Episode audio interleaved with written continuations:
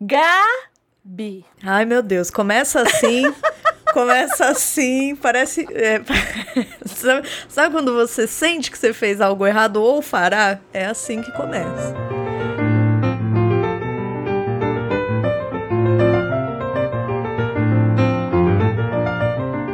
Hoje estamos de degusta. É, Olha hoje, só. hoje é dia de degusta. Dia de relaxar, gente. Hoje é dia que a gente fala o que a gente quer falar, porque nos outros programas a gente não fala, né, André? O que a gente quer falar. Não. A gente, a gente quase fala. Primeiro, que nos outros programas a gente quase não fala. Não. O último programa, eu fui olhar o nosso tempo de conversa, não de gravação. Claro. de conversa deu quatro horas e pouco. Você chegou a ver isso? Não. Eu fiquei chocada. É porque eu a desliguei, gente. eu falei, tava lá. É tempo de chamada, quatro horas. Eu falei, gente, Isso porque estamos falando de um dia específico que nós é, combinamos, né, de gravar, entendeu? Imagina nós duas saindo pra tomar um café. Café. Primeiro que a gente não toma café, a gente almoça. Exato. Esse negócio de tomar café. E o Mas nosso já almoço, ele tivemos- é longo. Exato, então isso que eu ia falar. Tivemos já saídas em que almoçamos, aí depois a gente tomou um café, entendeu?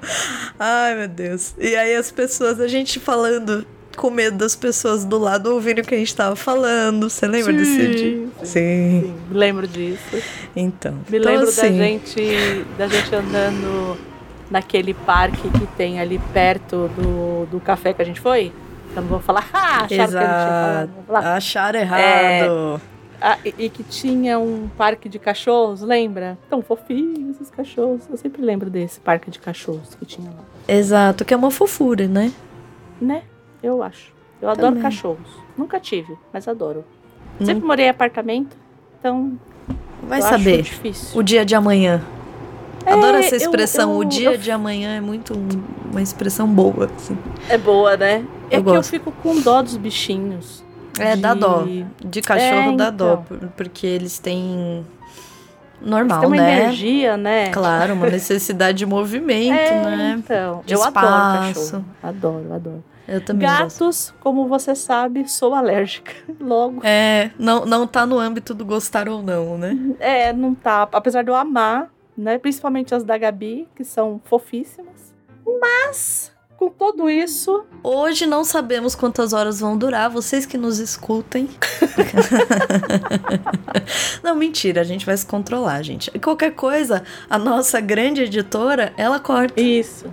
Né? Que ganha muito bem pra fazer isso. Ganha, Então a ela gente paga direito. tão bem pra ela que ela Entendeu? vai fazer um milagre aqui. Né? Exatamente. Ga- é tá isso. ganhando pra isso. E aí, pra quem tá chegando de paraquedas, não sabe como é que funciona o Degusta, é assim. Esse programa aqui, normalmente, né, a gente fala a respeito de uma obra e uma adaptação ou as adaptações dessa obra. O Degusta é assim, o que que não cabe nisso aqui que a gente quer falar?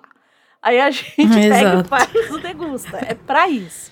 A Mas, gente usa aqui não falar é do que a gente quer. Não, não é, imagina. O que que a gente meio que se organizou? Vamos colocar temas e produzir e fazer indicações com base nesses temas. Olha só, veja você. Ora, ora. Não é? E Exato. aí, é, para quem não ouviu do, do- o, o último programa, o último Degusta, dá um pulinho lá. E a gente sempre convida vocês a fazer a mesma brincadeira aqui com a gente. Uhum. Então a gente vai falar o tema e nós duas, cada uma vai dar uma indicação.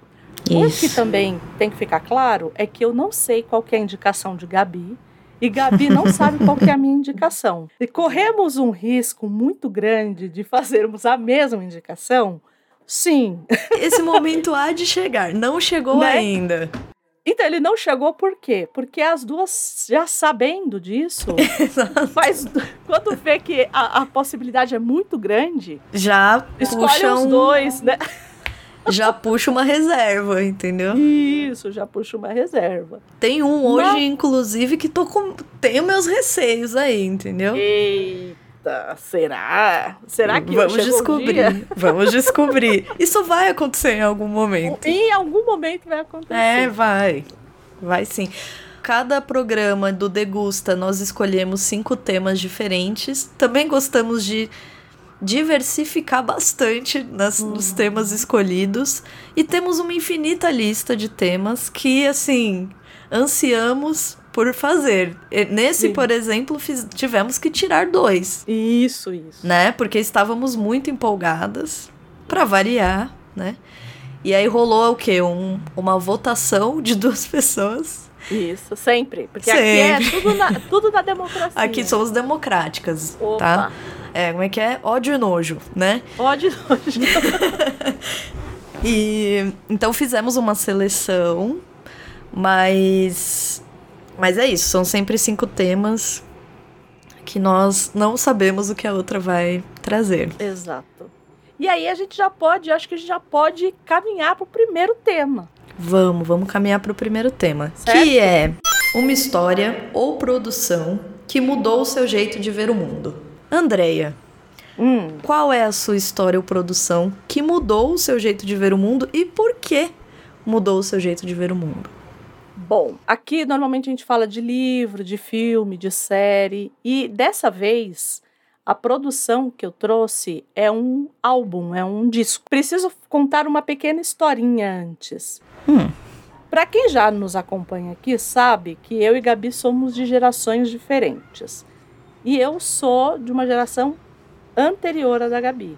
Isso. Então eu sou uma criança dos anos 80 e uma adolescente dos anos 90. E como uma adolescente nos anos 90, muita coisa na cena de música aconteceu no Brasil. Eu curtia, assim, a minha base de música era rock, mas eu nunca fui o tipo de pessoa que gostava só de um tipo de música.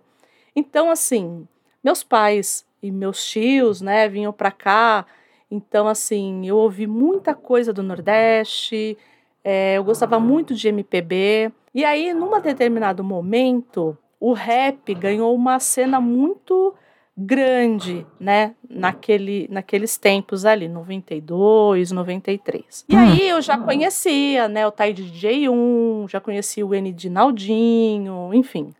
Já estava por dentro. Já estava, porque meu irmão gostava muito e tinha um programa de um programa que passava às 8 horas da noite todo dia, que era só rap que a gente ouvia. Ai, que delícia. E aí, um determinado momento, eu dei de cara com Racionais. Eu já conhecia um pouco do Racionais, então, assim, meu irmão tinha o, a fita cassete do Raio X do Brasil, que tem uhum. fim de semana no parque, Mano na uhum. porta do bar, Homem na estrada, Nossa, enfim. já tem coisa, né? Então, eu já conhecia, mas eu dei de cara, assim, com Sobrevivendo ao Inferno.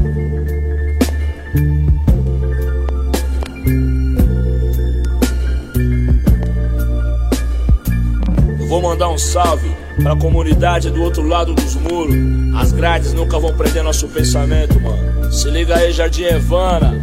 Parque do Engenho, Gerivá, Jardim Rosana, Pirajussara, Santa Teresa, Vaz de Lima, Parque Santo Antônio, Capelinha, Promorá, Vila Calu, Branca Flor, Paranapanema e Aracati. Esse Novo álbum Oriente assim, ele mudou o meu jeito de ver não só o mundo, como ver o meu mundo. Ah, imagino, nossa. Eu já disse para muita gente, né? Acho que aqui a gente sempre brinca. Eu moro no extremo da Zona Leste, aqui em São Paulo. Só que o que que acontece? Eu sou uma eu sou uma pessoa branca, de família branca, de uma família extremamente estruturada, que minha mãe ficou em casa para cuidar de mim, do meu irmão. Então, assim, tínhamos uma condição financeira muito boa. Uhum. Então, assim, por mais que nós morássemos é, no extremo da Zona Leste, assim, eu não tinha o, os mesmos problemas que as pessoas que eram meus pares tinham na escola, eu estudei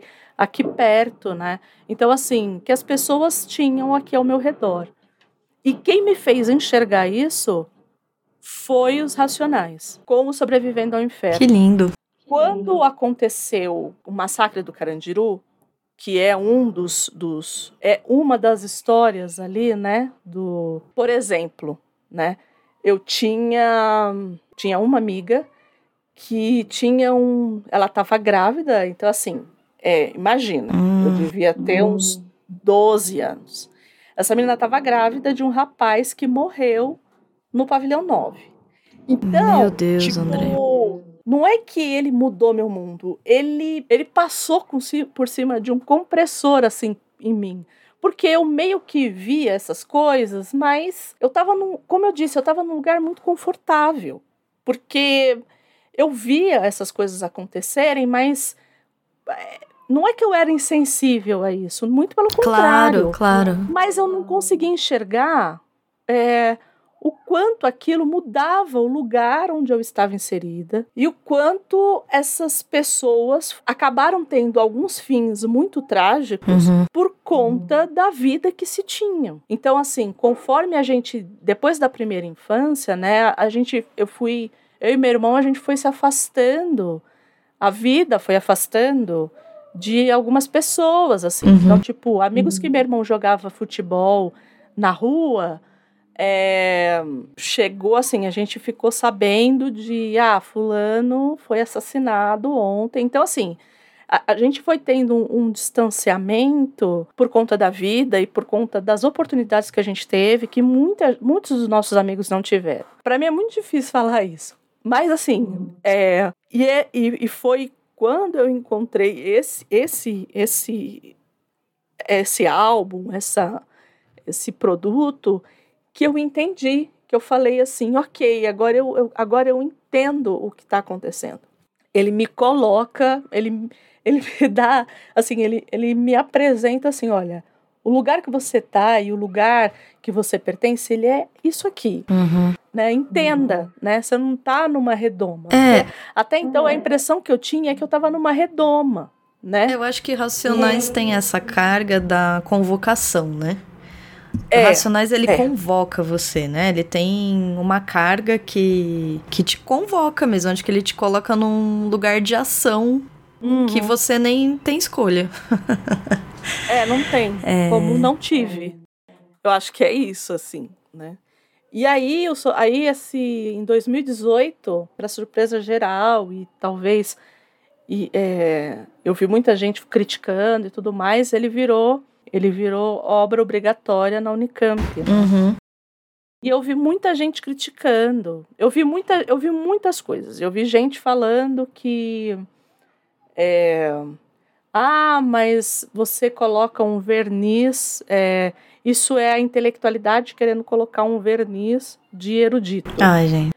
E aí eu vi gente falar assim: como que isso daqui tá, é, tá sendo pedido no vestibular? Né? E aí é, vem muito essa coisa, e eu converso com pessoas que são da minha geração, é, e vem muito essa carga do "É, isso é música de ladrão.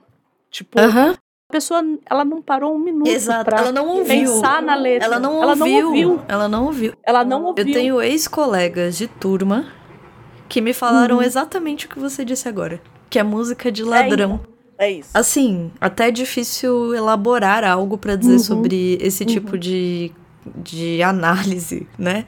Porque é, é isso, são pessoas que não ouviram. Não é possível, assim. Eu quero crer que não ouviram o que tava ali, entendeu? ou é desonesto. Eu, eu só vejo duas possibilidades. Ou a pessoa não entendeu. Três. Ou a pessoa não entendeu, ou a pessoa é burra, ou é desonesto. é, porque assim, né? Porque a pessoa não entender, a gente tenta ajudar. Aí a pessoa Exato. vira e fala assim: não, não, é isso mesmo, ela é. Aí é burro. Ou é André, desonesto, você lembra entendeu? muito minha mãe, às vezes. Minha mãe tem exatamente essas explicações pra algumas coisas na vida. Eu dou muita risada quando ela fala. Eu falo, não, não é possível, assim.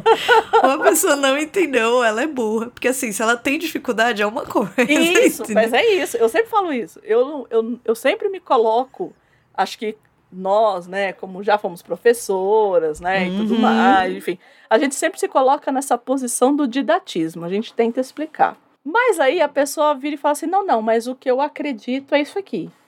Não, mas eu tô te dizendo que é isso. Não, não, mas isso aí que você falou, toda essa volta que você deu, você pegou o texto, eu já fiz isso. Eu peguei o texto e falei assim: olha, tá vendo o que tá escrito aqui, ó? Isso não tem nada a ver com. Não, não, mas tudo isso que você tá falando aí, isso daí é só pra defender os caras. E aí eu falo É, assim, então, ou é exato. burro, ou o cara é, é, é mau caráter. Mau tipo, caráter, é desonesto, exato. Entendeu? É desonesto. É desonesto, né? Então tinha muito disso, de ser música de ladrão. Foi muito, foi muito massacrado, né? É, muito show do, do Mano Brown que foi feito é, teve muita confusão, polícia, nossa, quantas vezes a gente ouvia dizer e tal. Eu, É, é- particularmente, nunca fui, né? É, primeiro que eu não sou do show, eu não sou essa pessoa, né? É, e, e naquela época, menos ainda, assim. Não, É, não imagino. tinha possibilidade, é, não tinha Imagino. possibilidade de ir, assim.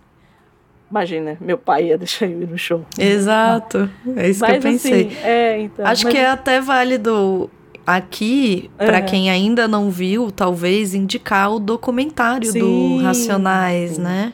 Sim. Até porque eu tô falando isso porque você falou justamente do show, Uhum. é, dos shows, né? Isso.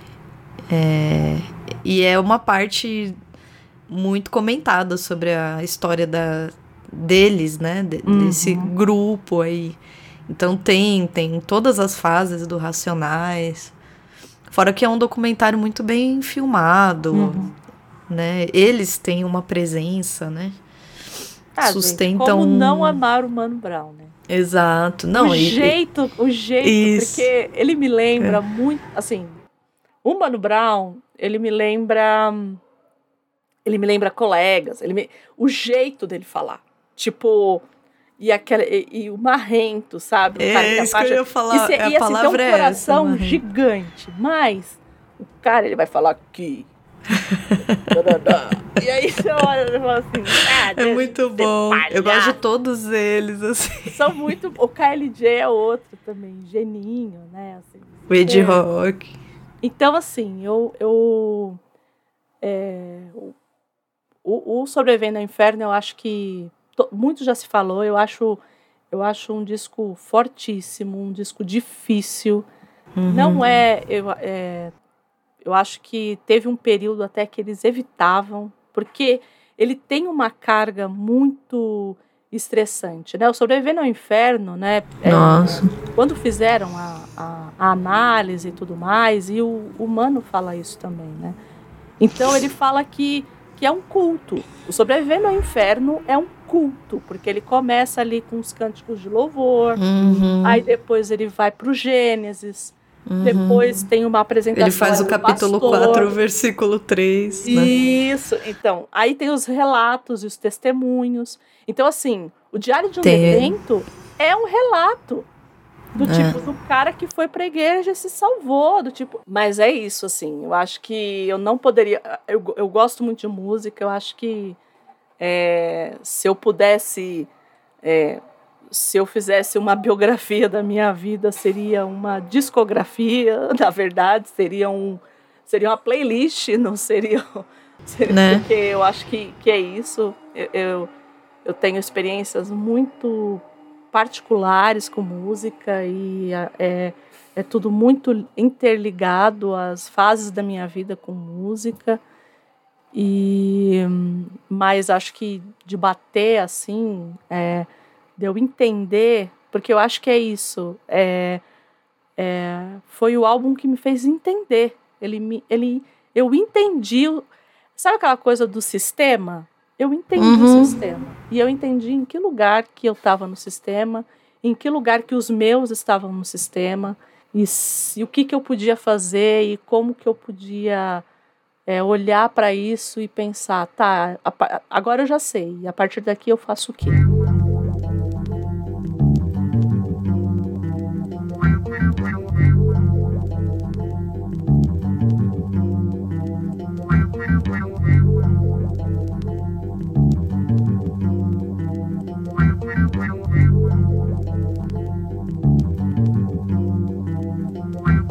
A minha obra vai deixar aqui é, evidente, acho que, acho, um dos motivos pelos quais nós somos tão amigas, André e eu, é, até hoje, eu acho, né? Por quê? A obra que eu escolhi é, é um livro. Eu tenho muita dificuldade de fazer escolhas do tipo, né? Como uma, uma escolha como essa, do Uhum. tipo, ah, algo que fez você mudar, né? A, a forma de ver a vida, né? O seu jeito de ver o mundo e tal. Mas eu escolhi uma obra que eu já li há muitos anos. É um livro, né? Uhum. Eu, eu já li há muitos anos e é, foi assim. Eu não sou uma pessoa de chorar lendo o livro. Eu tenho me tornado essa pessoa, né? Mas eu não era. É. Quando eu terminei essa obra, eu devo ter lido em 2015, talvez, sei lá. Uhum.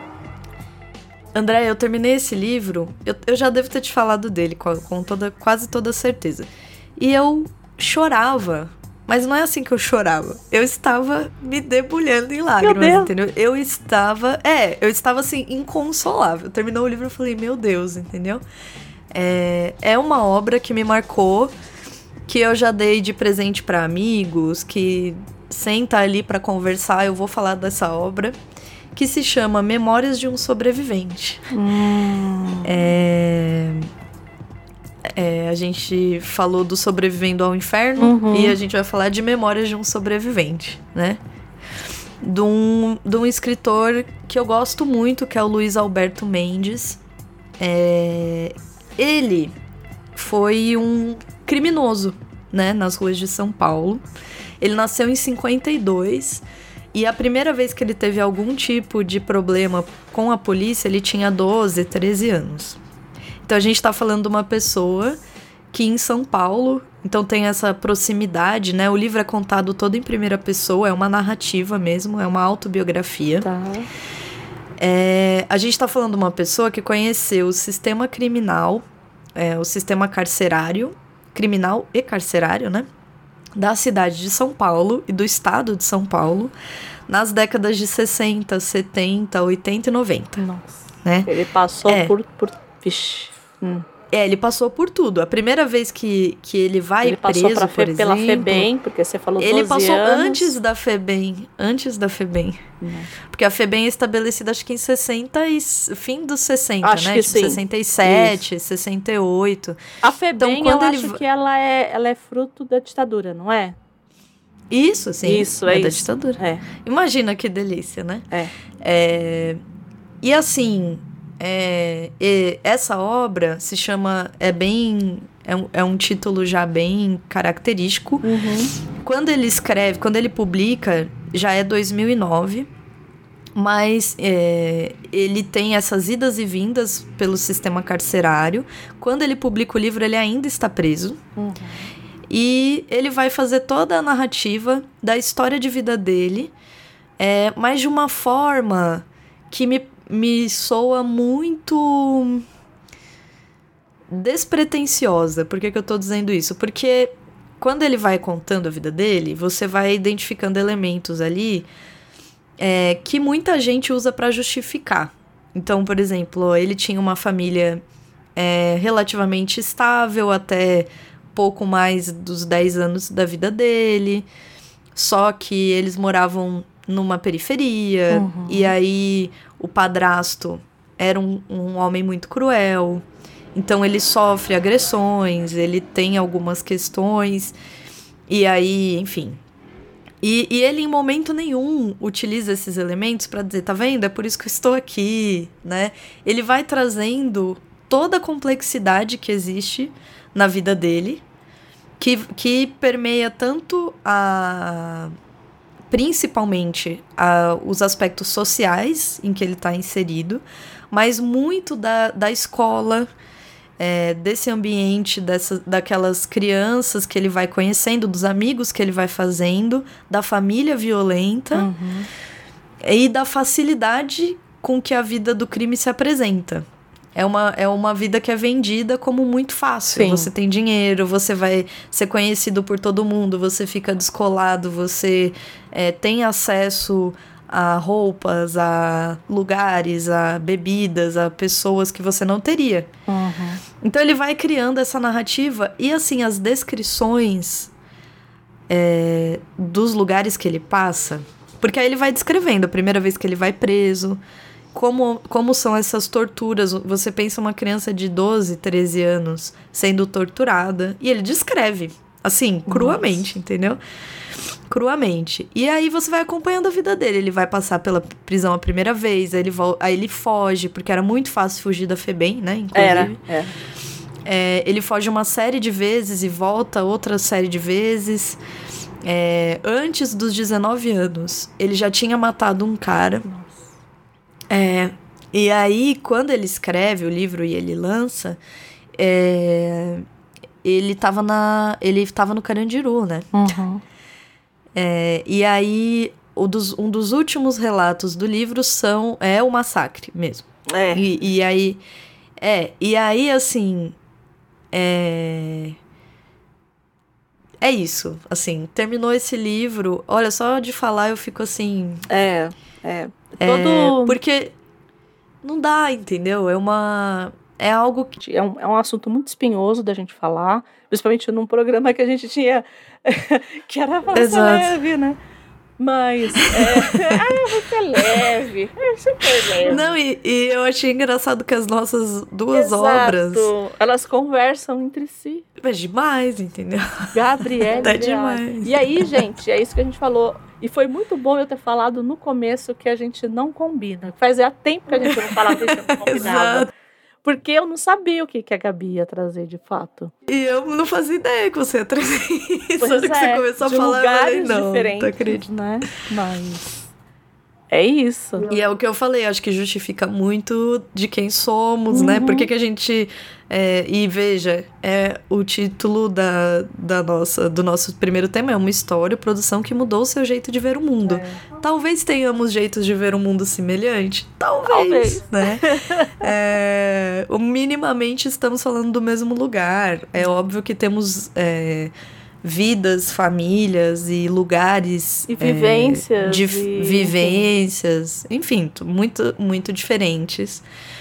É, mas eu acho que é, aí falando até de mim, né? Eu acho que tem eu acho que as coisas estão aí para serem vistas, Uhum.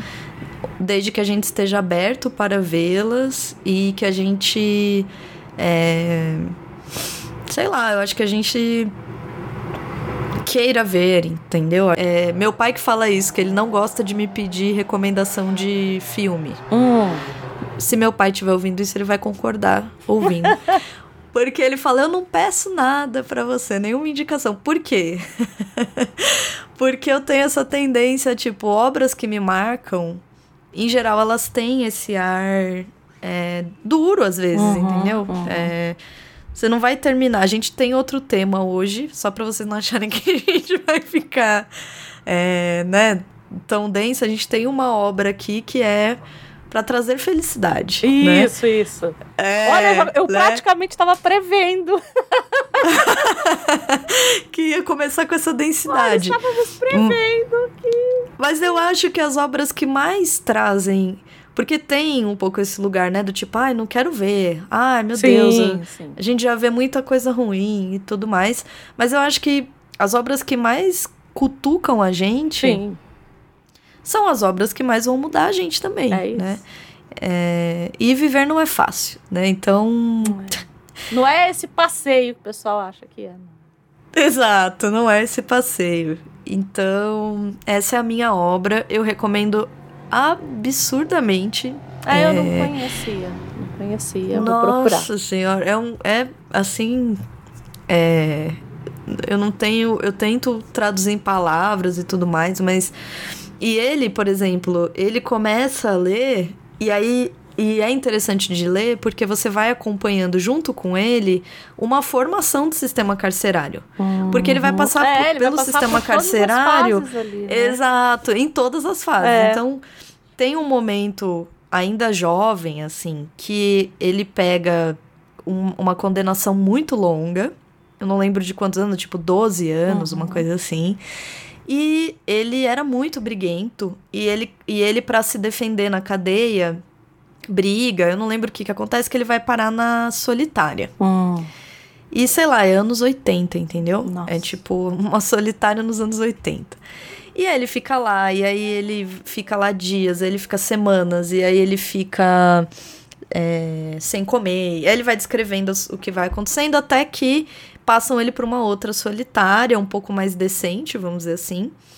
E, é, e aí ele faz um amigo na solitária da frente, que é um cara que lê muito que ele chama de o professor. Uhum.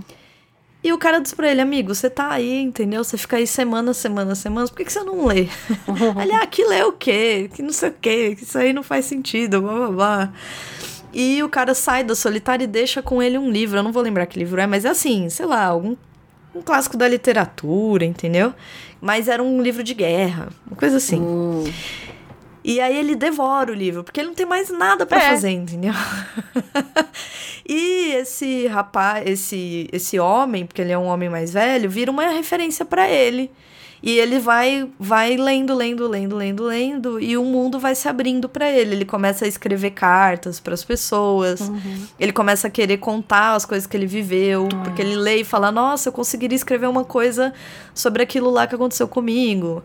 E ele vai devagar, né? Ele vai começando a descobrir um outro mundo, que eu acho que todos nós que amamos literatura temos um pouco essa, esse apego com esse outro mundo, né? Que é um mundo literário, sei lá, você meio que escapa também, né? Uhum. Da, da Ah, vida é, que você tá. a eu acho que é um- uma das, das possibilidades é? ali. É. Eu acho, eu acho bem. Principalmente quando eu era adolescente, eu tinha isso, entendeu? E aí. é, eu sei que é um estereótipo, entendeu? Uhum. Eu sei que tem esse lugar do estereótipo, do cara que começa a ler e tudo mais. Mas é isso, ele conta com muita honestidade e com muita despretensão. É muito despretensioso, entendeu? Ele não tem. É, parece que você tá sentada com ele, conversando com ele, sei lá, numa mesa de bar, entendeu? Ele vai contar da vida dele.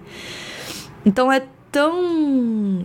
Pra quem eu acho que, que tem essa disposição, é um mergulho, assim. Você consegue é, mergulhar e entender todo o caminho de vida dele e, e como que ele chega onde ele tá, entendeu? Ele tem outros livros, esse não é o único, é, mas aí eu acho que ele já escreve. é, ele, ele, ele meio que faz um outro li- livro autobiográfico já mais tarde, acho que lá para 2013, 2015, que chama Confissões de um Homem Livre. Uhum.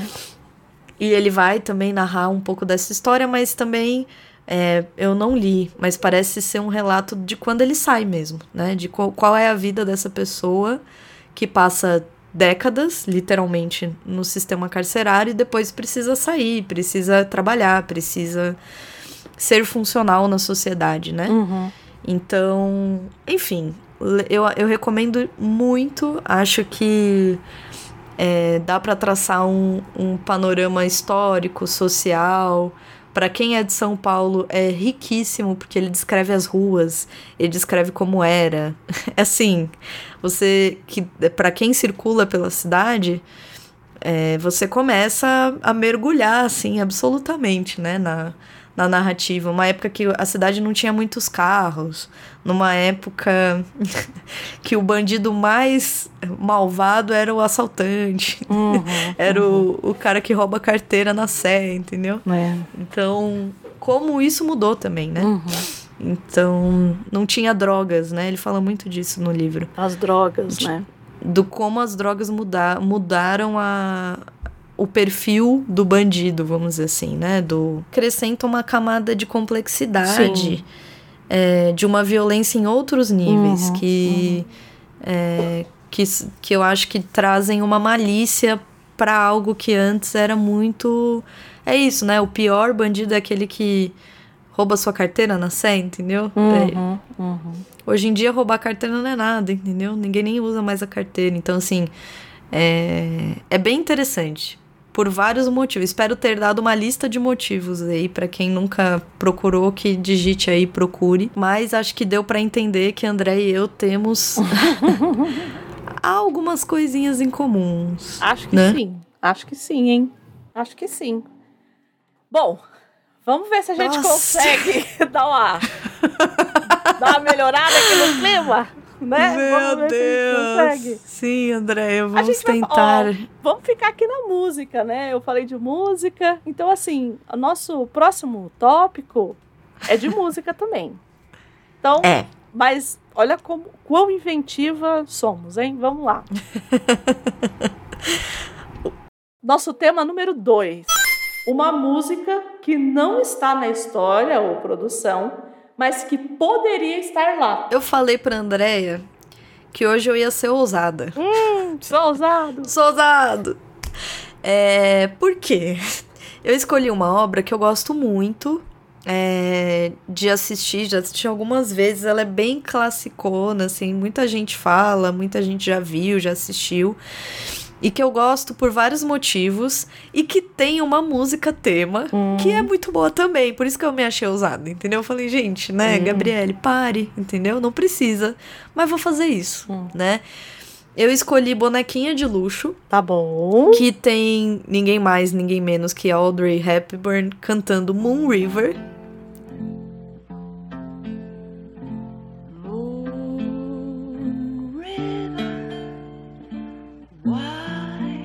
Than a mile. I'm crossing you in style someday. Old dream maker, you heartbreaker. Wherever you're going, I'm going your way. Tão linda aquela cena. Não é. É, uma, é um filme que, assim, eu gosto tanto. É uma história de amor, mas ela é satírica, né? Ela tem, ela tem uma comédia. Ah, Capone, uma né? sátira. É, exato, tem uma sátira desse norte-americano meio urbano, meio, né, é, desconectado, assim, da pessoa que quer ser rica e não é e tudo mais. E é linda, né? Eu gosto muito da atuação da Audrey Hepburn. Acho que nesse filme ela tá. é, Enfim, eu acho que ela tem uma presença nesse filme. Eu acho que o filme é muito ela. Por isso que é, tem essa carga, né? Uhum. E aí, enfim, tem uma outra. Tem um lado meu, Andrea conhece bem esse meu lado. Hum. Que assim, a pessoa é viciada nessa. nessa época musical aí, que é o. o jazz, né? Sim, sim. E quando começamos com a ideia de fazer o podcast, que a gente tava ali formulando um nome, formulando temas e pensando e tal, a gente. Eu, eu mandei essa música pra André e falei, nossa, hein? Essa música poderia ser a abertura do nosso programa. É. Né? É. E eu acho que ela, ela traz um. Eu acho que ela é uma das músicas. Nossa, é difícil falar isso. Uma das músicas mais gostosas de se ouvir, né? Uhum. Se chama One for My Baby, One More for the Road.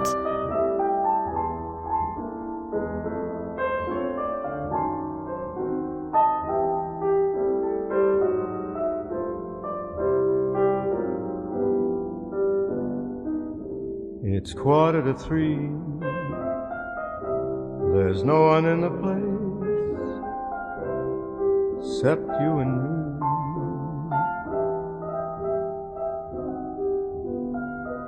So set 'em up, Joe. I got a little story I think you should know. Uma música do Frank Sinatra. Porque aqui, Não É trabalhamos isso. com menos. não trabalhando, não aceito menos. Se, se não for pra ser assim, nem quero, entendeu?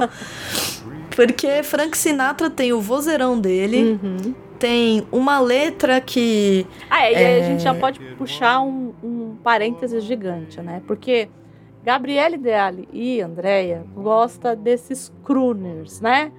Frank Sinatra, de. Martin, né? Quase nada, né, André? Quase nada. Assim, poderia escolher Jim Martin, por exemplo. Ah, que eu Jim acho que é Martin. tão. Gosto mais É, que Frank Sinatra, inclusive. Eu também gosto mais que o Frank Sinatra. E olha que eu gosto do Frank Sinatra, É. hein, gente? Aqui é é a guerra de gigantes, entendeu? Mas essa música, ela tem uma letra bem. que eu gosto é, jogada, sabe? É, do tipo, ele tá. Porque a letra é: ele tá num bar. Ele tá desabafando com o garçom, sabe, garçom aqui nessa mesa de bar? É meio isso, ele tá ali desabafando com o garçom, entendeu? E aí ele pede uma última bebida antes dele ir embora. Só que ele tá desabafando, falando dessa pessoa que ele conheceu. Então, é, tem esse ar melancólico, um pouco jogado, né? Um pouco atrevido, um pouco malemolente que eu acho que o jazz tem, na voz do Frank Sinatra. E aí eu já começo a imaginar, entendeu? A Audrey cantando essa música, ao invés de Moon River, eu fico, gente, combinaria muito com esse filme. é... é ousado? É muito ousado. É muito né? ousado. Porque é muito ousado. Porque a cena que ela canta Moon River é a cena, né? Assim, que todo, Uhum.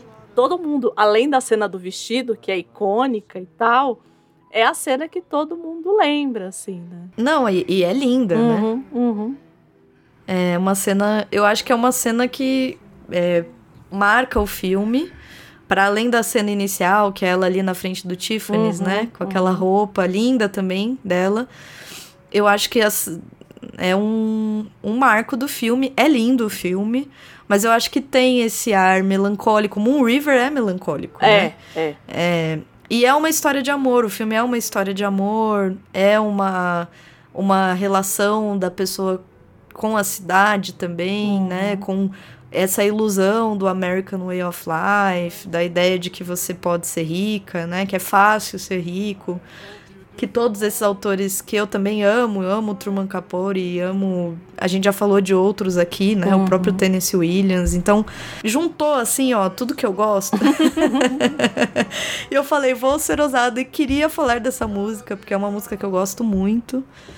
E tendo a crer que ficaria linda nesse filme. Muito bem. Muito que bem. Muito que bem. Por favor, pessoas que saibam editar vídeos, queremos. Pra ver como é que É, fica, exato. Nossa, né? por favor. No meu caso, eu vou falar de um livro, né? Eu acho que pelo, pelo pouco que o povo já ouviu a gente falar, as pessoas devem ter um- uma. É, devem ter percebido que eu tenho uma predileção por um período muito específico de literatura, que é o romantismo, né? É, gosto, né? Gosto de outros, de outros lugares e outro, gosto também, mas Uhum. o romantismo, ele, ele, eu tenho um, não é só um carinho, é uma fixação, né? E a obra que eu queria trazer aqui é uma obra que ela é considerada a precursora do romantismo, né? Que é os sofrimentos do jovem Werther ou Werther, Uhum. alemão. Então a gente vê aí como fica, né? A gente escolhe como a falar, gente escolhe né? como falar e que é do de ninguém mais, ninguém menos do que do Johann Wolfgang von Goethe ou somente porque é meu amigo, brother, vou chamar de Goethe, né? Uhum. É, não sei se alguém já leu, vou falar mais ou menos sobre o que, que é o livro, para depois falar sobre é, qual que é essa trilha sonora aí. Eu sou a pessoa que faz trilha sonora para livro. Eu sou essa pessoa, né? É, eu ia dizer o quê? Que a gente. É, essa, o nosso degusta, assim, quando a André me mandou ideias dela, eu falei, ah, André tá querendo aqui. Porque é isso, né? A gente usa pra falar do que a gente quer. A hora que eu vi as, as ideias do André, eu falei, nossa, conheço o André é assim. Ai, essa, essa segundo, esse segundo tema achei tão você que fiquei, nossa, vamos. É, então, eu sou a pessoa que faz playlist para livro, né? E, e aí, esse romance específico, para quem nunca ouviu falar, ele é um romance epistolar.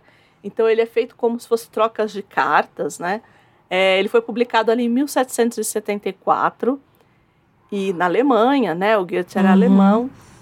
E ele é de um romantismo, mas ele abre um movimento do romantismo que eu não vou me não vou me aventurar em falar o nome que é em alemão, mas em português ficaria algo como tempestade e ímpeto, Ah, sim. que é essa é. coisa do amar de forma desesperada e mais. Sturm Drunk, não, É, não era uma coisa Sturm assim. Drunk, é isso mesmo. É, só que eu Era, não eu vou saber lembro. falar isso, entendeu? Ah, você acha que eu sei? Então eu falei assim, ok, né? Procurem aí, gente, entendeu? O Google tá aí pra, Pra isso. isso.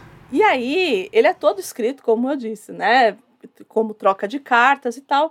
E ele é marcado, assim, né? É, é- é a história de, do, do Werther, ou Werther, enfim, que tem um. é, ele tem uma paixão absoluta por uma mulher.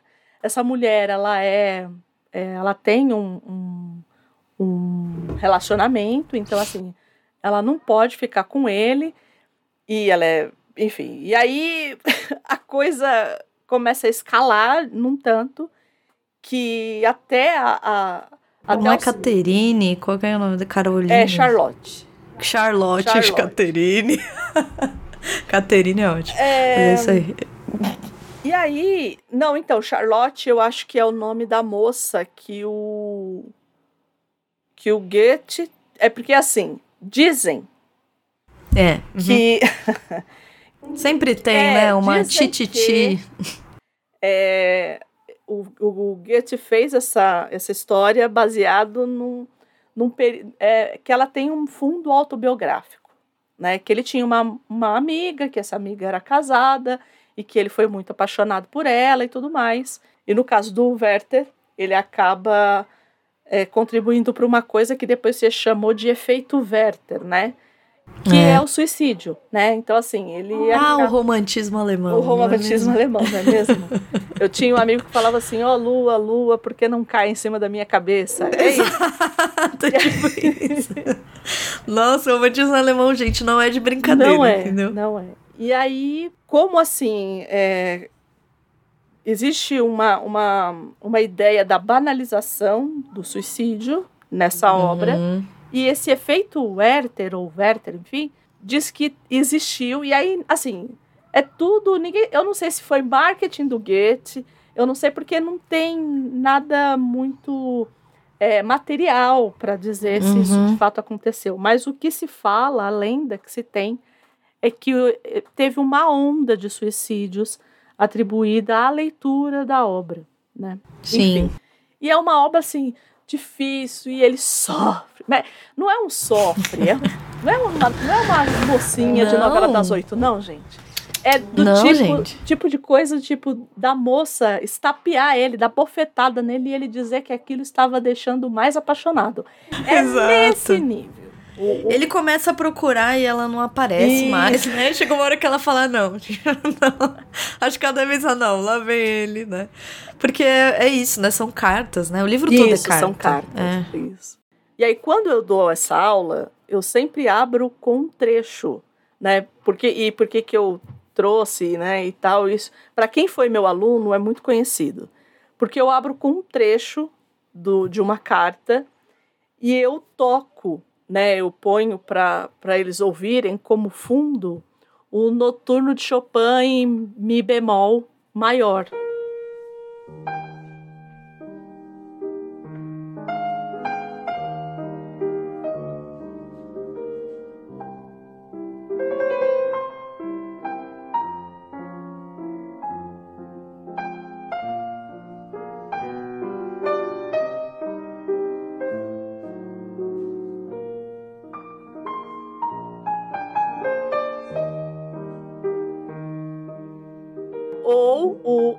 De Chopin, o Opus número 9, o Opus 9 número, número 2, né? Que é, o, que é a mesma coisa, né? Eles só confundem pra gente, né?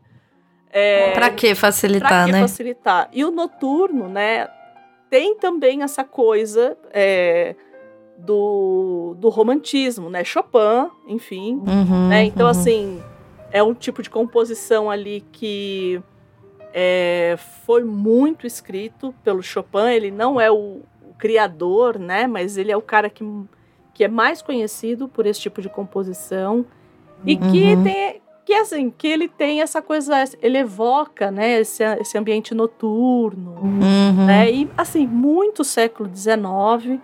E esse específico, né? Ele é um conjunto, na verdade, de porque quando a gente vai procurar, assim, ah, eu quero procurar para ouvir, assim, todo mundo já ouviu esse noturno. E alguma vez na vida, todo mundo já ouviu. A gente às vezes só não liga o nome à pessoa.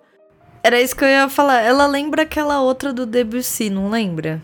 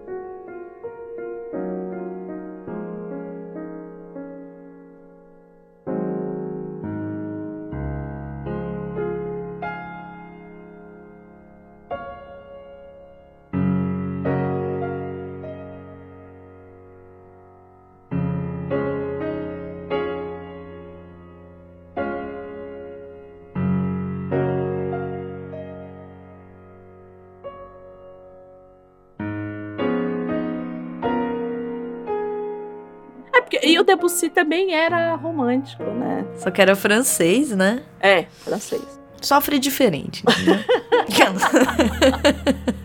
E aí, é, esse noturno específico, ele tá no noturno Opus 9, né? Então, é, Opus é a forma, né? Opus em latim, gente, é obra. Toda vez que você ouvir Uhum. lá, é, Magnus Opus é a obra maior. É isso. Não se assustem. Não se assustem. Ah, a o- Magno Opus do, do Neil Gaiman é Sandman. Ah, a gente está querendo dizer que a maior obra do, do Gaiman é Sandman, né?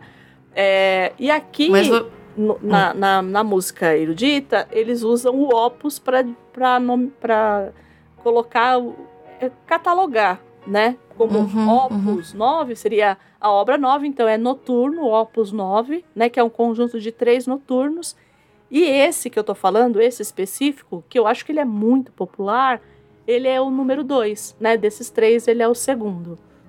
É, Não, vocês com certeza já ouviram. Acho que ninguém nunca ouviu. é, acho que não tem essa possibilidade. Bem improvável. É. É, quando fala de Chopin, eu acho que é, eu acho que é o que mais assim as pessoas lembram. E eu acho que combina tanto, porque também é sofrido, né? E É. tem toda essa coisa. Mas olha, mas vou te dizer que o noturno é uma sofrência. Erudita. Nossa, bem. Exatamente. Eu não ia usar a palavra erudita, mas eu acho que é bem delicada, né? É, é. Ela, é- ela é uma Uhum. sofrência. É...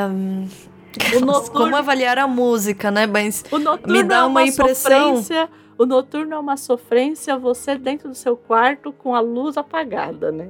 É, não, sabe aquela coisa? Tem um termo. A galera da filosofia gosta né, É, dessas é. coisas. Tem um termo que é o amor fati. Não sei se já ouviu falar. Não, acho que não. Que é um pouco o, o que você. É você ter amor pelo que o destino te dá, entendeu? Hum. Ah, É um pouco- de, de fato, de fato, de, de destino. Tá. Isso, é, é, é algo é muito mais complexo que isso, tá? Assim, se tiver alguém da filosofia me ouvindo, vão saber que, tipo, nossa, banalizou, entendeu? Uhum. Mas, é, mas eu vejo mu- muito desse lugar, assim, do amor pelo, né, do aceitar, do amor desse lugar da É o que o pessoal hoje chamaria de resiliência. resiliência. Então, quando eu ouço, por exemplo, você fala do Chopin, mas eu falei do Debussy, Uhum, né? Uhum. Que é, uma, é a minha obra é, erudita favorita, né? E quando eu ouço, é essa impressão que me dá do tipo, né? Você tá- você tem uma resiliência, acho que a palavra é essa mesmo, né? Uma resiliência. É, no caso dos noturnos, como eles são composições que eles depois foram feitos para outros instrumentos, mas normalmente eram peças para piano solo, eu acho que a coisa só de um piano tocando aquilo, eu acho que também tem essa coisa intimista, né? É um sofrimento íntimo, né? Porque é, é à noite, é, com um piano só, é, enfim, eu acho que tem toda essa É lindo. é lindo. É Eu- eu- muito lindo. O, o- eu gosto muito dos noturnos, enfim. Mas é, eu acho que esse específico, eu acho que é um dos meus favoritos, assim. É, acho eu que devo ter colocado no Perpétuos, acho que um, como fundo, acho que umas três ou quatro vezes, assim. é que é lindo. Chutando baixo. Imagina. Eu amo, eu amo, amo muito. Não é à toa, né? Eu acho que é um bom exemplo. E eu me coloco até nesse lugar, né? Porque eu nunca. Eu fui, assim, começar a apreciar a obra musical erudita, vamos dizer assim, Uhum. já mais velha, bem mais velha, né? É, que eu me propus a procurar um- de fato falar, não, agora eu vou prestar atenção nisso aqui. É, eu acho que é uma obra que, assim, se eu encontrasse um dia alguém que falasse, nunca ouvi, eu detesto, não sei o que, eu ia falar, pera. Senta aqui que eu vou pôr uma música. Se você, se essa música ela não te disser nada, ok, a gente para agora, né? O meu interesse por música erudita foi quando eu assisti Amadeus. Ah, Foi então. ali, é, porque eu fiquei tão encantada com, principalmente com a, aquela parte que ele tá delirando e ele tá fazendo o requiem, né? Pra Uhum. mim, assim, é, é ali que eu falei, eu preciso entender mais. E a minha obra favorita é o requiem mesmo. Eu adoro, acho é, acho forte, né? Enfim. Uhum, nossa. É Mas, que tem é, então. umas. Eu gosto muito deles, assim, da. O- do Debussy, daquele. Que eu nunca sei falar. Hum, eu nunca sei falar o nome dele. Essa é a verdade, tá? hum. Mas deixa eu achar aqui, porque eu tenho, eu tenho uma playlist, gente. Eu adoro dar nomes de playlists. eu tenho uma, uma playlist que se Que a gente chama... vai deixar aqui no post. Podemos. Não garanto, assim, não garanto, tá, gente? Não é assim uma seleta, veja bem. Mas ela se chama, juro, gente, chama Classiqui, Classiquinhas Vabene. é o nome da minha playlist. Classiquinhas Vabene. E aí, eu gosto muito daquele. É, Camille Sansaes. Saez. Saez. Andréia, você precisa ouvir. Você deve saber, você deve conhecer. É, eu vou te passar. Ele era do mesmo grupo do Eric Satie. Tá bom.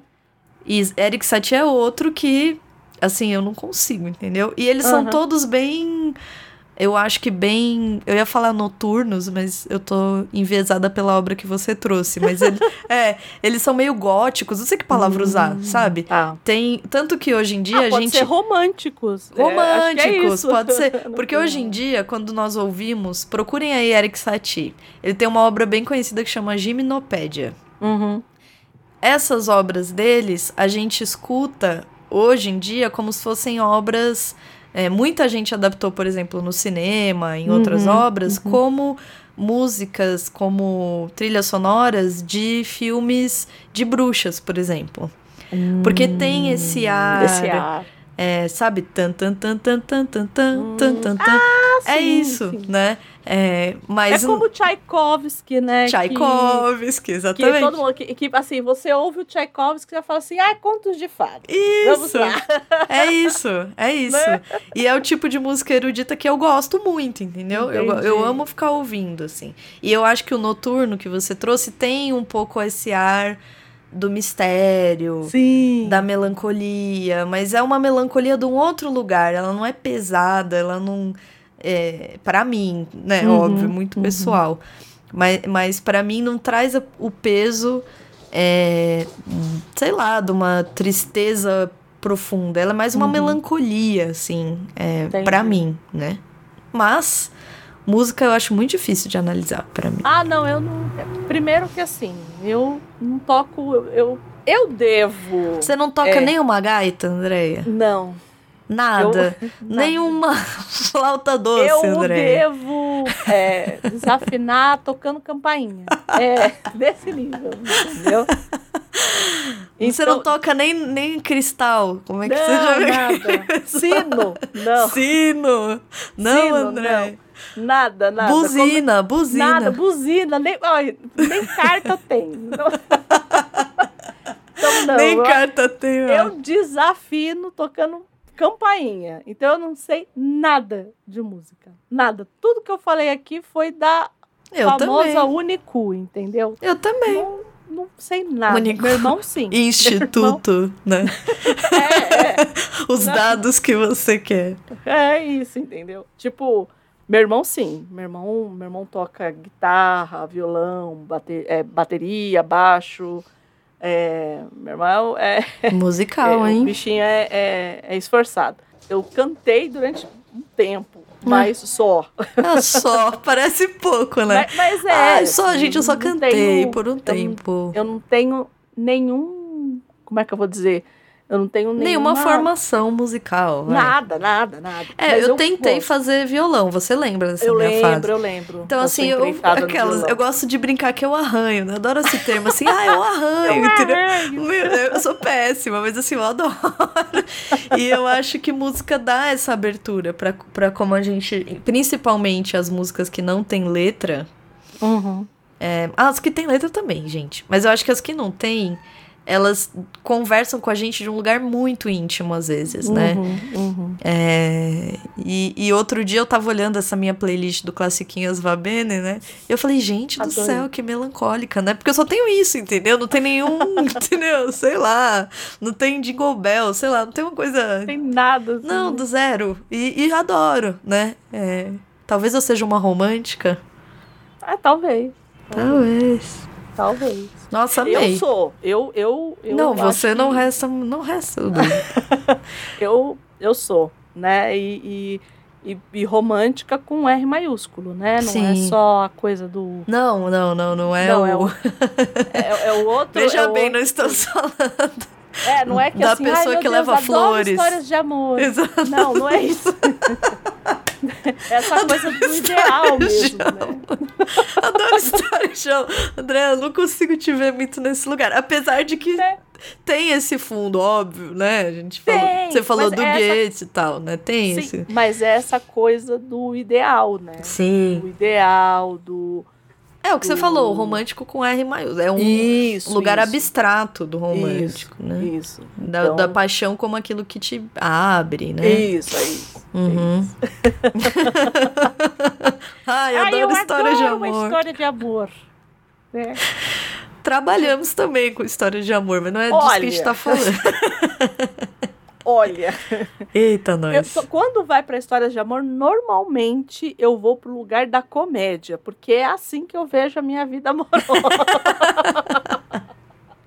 É a de todos, André. é isso. É isso, entendeu? No é do fundo, vamos rir, né? Alguns vão pro drama, o e eu já não tenho muita paciência. Não é o trágico cômico? Tragicômico também, mas no meu caso, eu acho É que tem cômico que mesmo. ser cômico, porque senão a gente não sobrevive.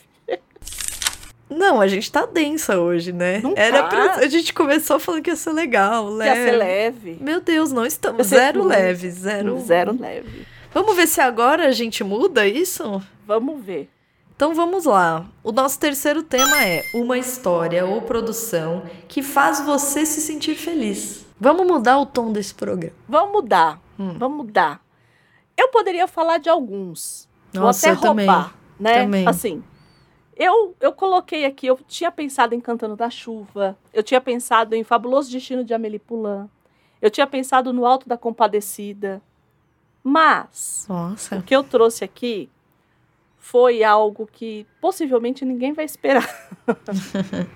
eu sou uma pessoa que gosta muito de comédia. Eu não gosto de comédia americana, eu tenho uma resistência. E eu gosto, mas eu gosto muito da, no- da nossa comédia. E aí eu trouxe uma coisa chama a trilogia do Minha Mãe é uma Peça, baseada na obra do Paulo Gustavo. Que boa escolha. Porque eu não, eu não consigo. Eu posso estar na merda. Eu posso estar muito mal. Eu vejo o Paulo Gustavo de Dona Hermínia e eu não consigo não rir. Hermínia, Ai! Ué, não bate mais na porta não, Ia? Isso aqui é o quê? É o cu da mãe Joana? tem uma bomba pra te contar. Toma isso aqui, é o potinho lá que você me deu outro dia com o resto de lasanha, eu tô devolvendo. Cadê a tampa do meu pote? Não sei, perdi. Escuta a bomba. Cadê a tampa do meu pote? Quer fazer favor de prestar atenção no que eu vou falar? Acordei com a mensagem de Lucelene, embarcou ontem nos Estados Unidos, tá chegando daqui a pouco. Eu não tenho nada com isso não, hein, Isa? Tem nada com isso. Meu neto tá chegando, você mora sozinha, você pode muito bem receber Ah, Lucelena. meu Deus, logo agora? Logo agora o quê? Só mora você e João Marcelo. João Marcelo viajou, por que que você não pode receber a Lucelena? Ah, falar em João Marcelo, você tinha razão, viu? Botei ele contra a parede, ele assumiu tudo, ele é gay. Assumiu o quê, Isa? A pessoa pra assumir, ela tem que ter negado. João Marcelo é gay explícito. Cadê a tampa do meu pote? Ih, voltou nesse assunto, Cadê caramba. a tampa desta merda deste pote? Não sei, perdi a merda da tampa, não sei. Vai catar a tampa do meu pote. Eu te dou um pote novo. Eu não quero novo, eu quero esse pote que eu tô acostumada.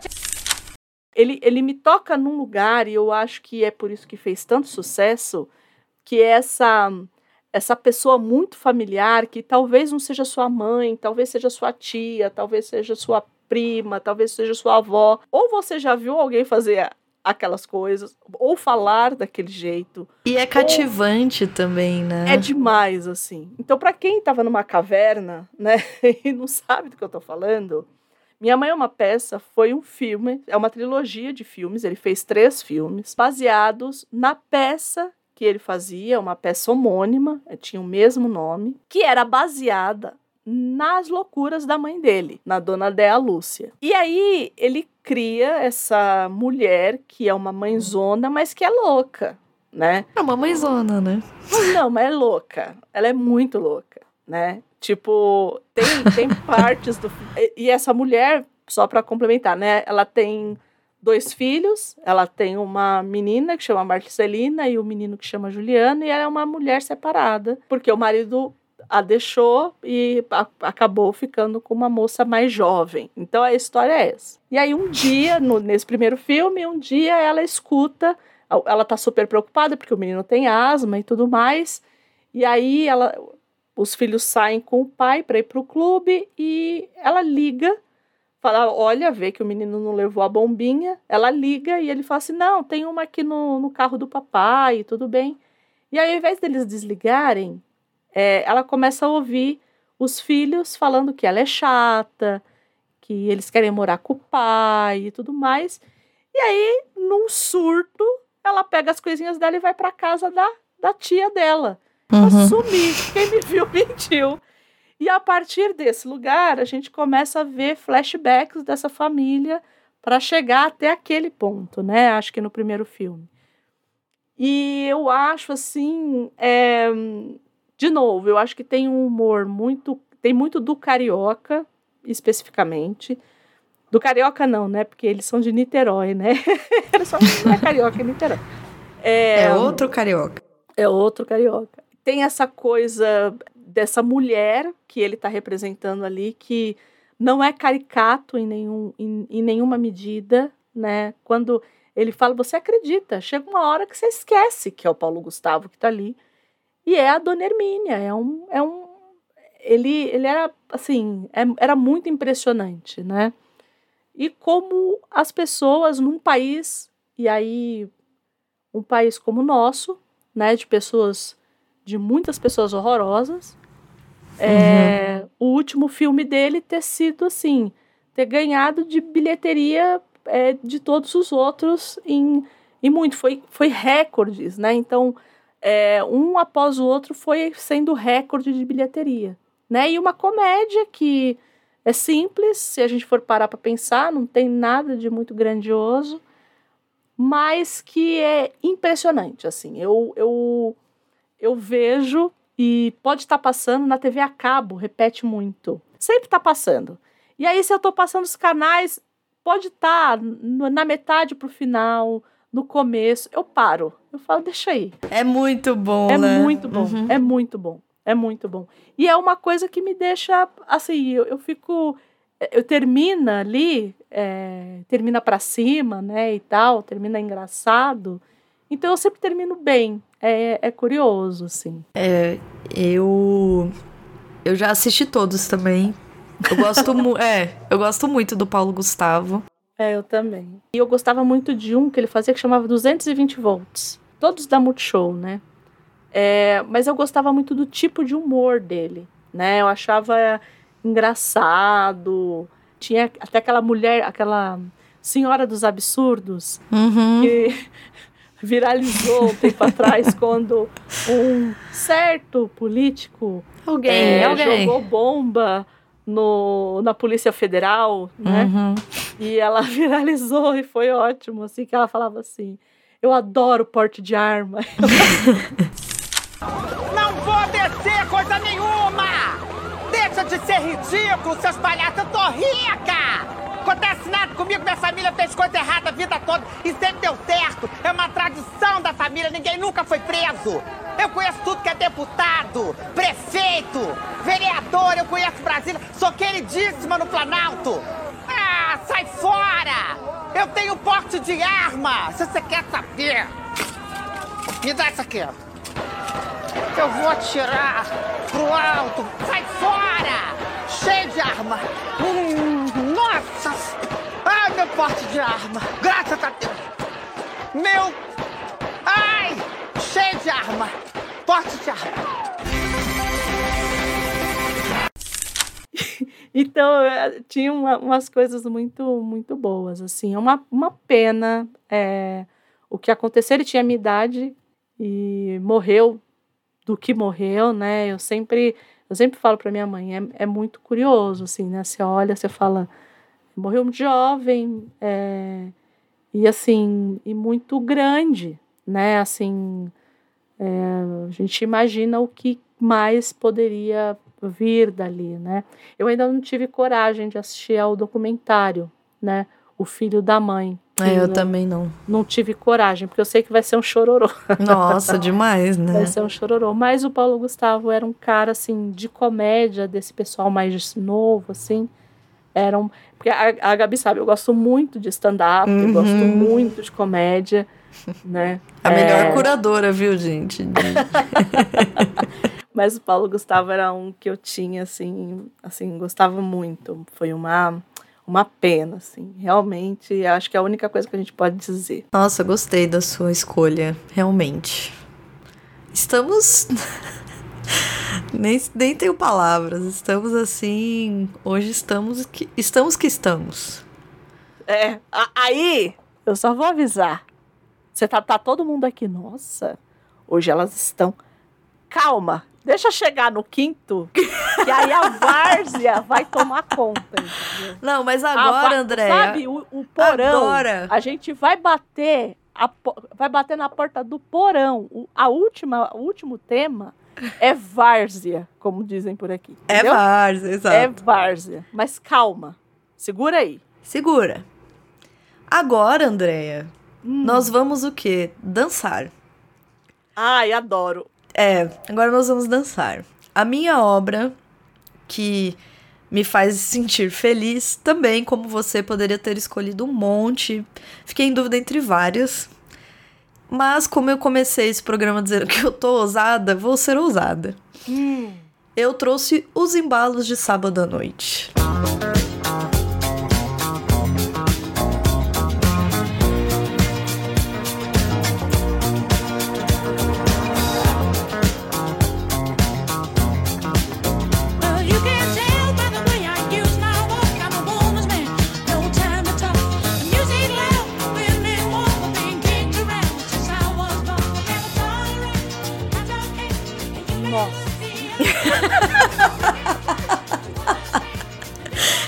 Ir indo pro clima do, do, do quinto tema, entendeu? André, André tá dançando. Eu falei que a gente ia dançar pelo tom de voz do André. Eu já sei que ela tá.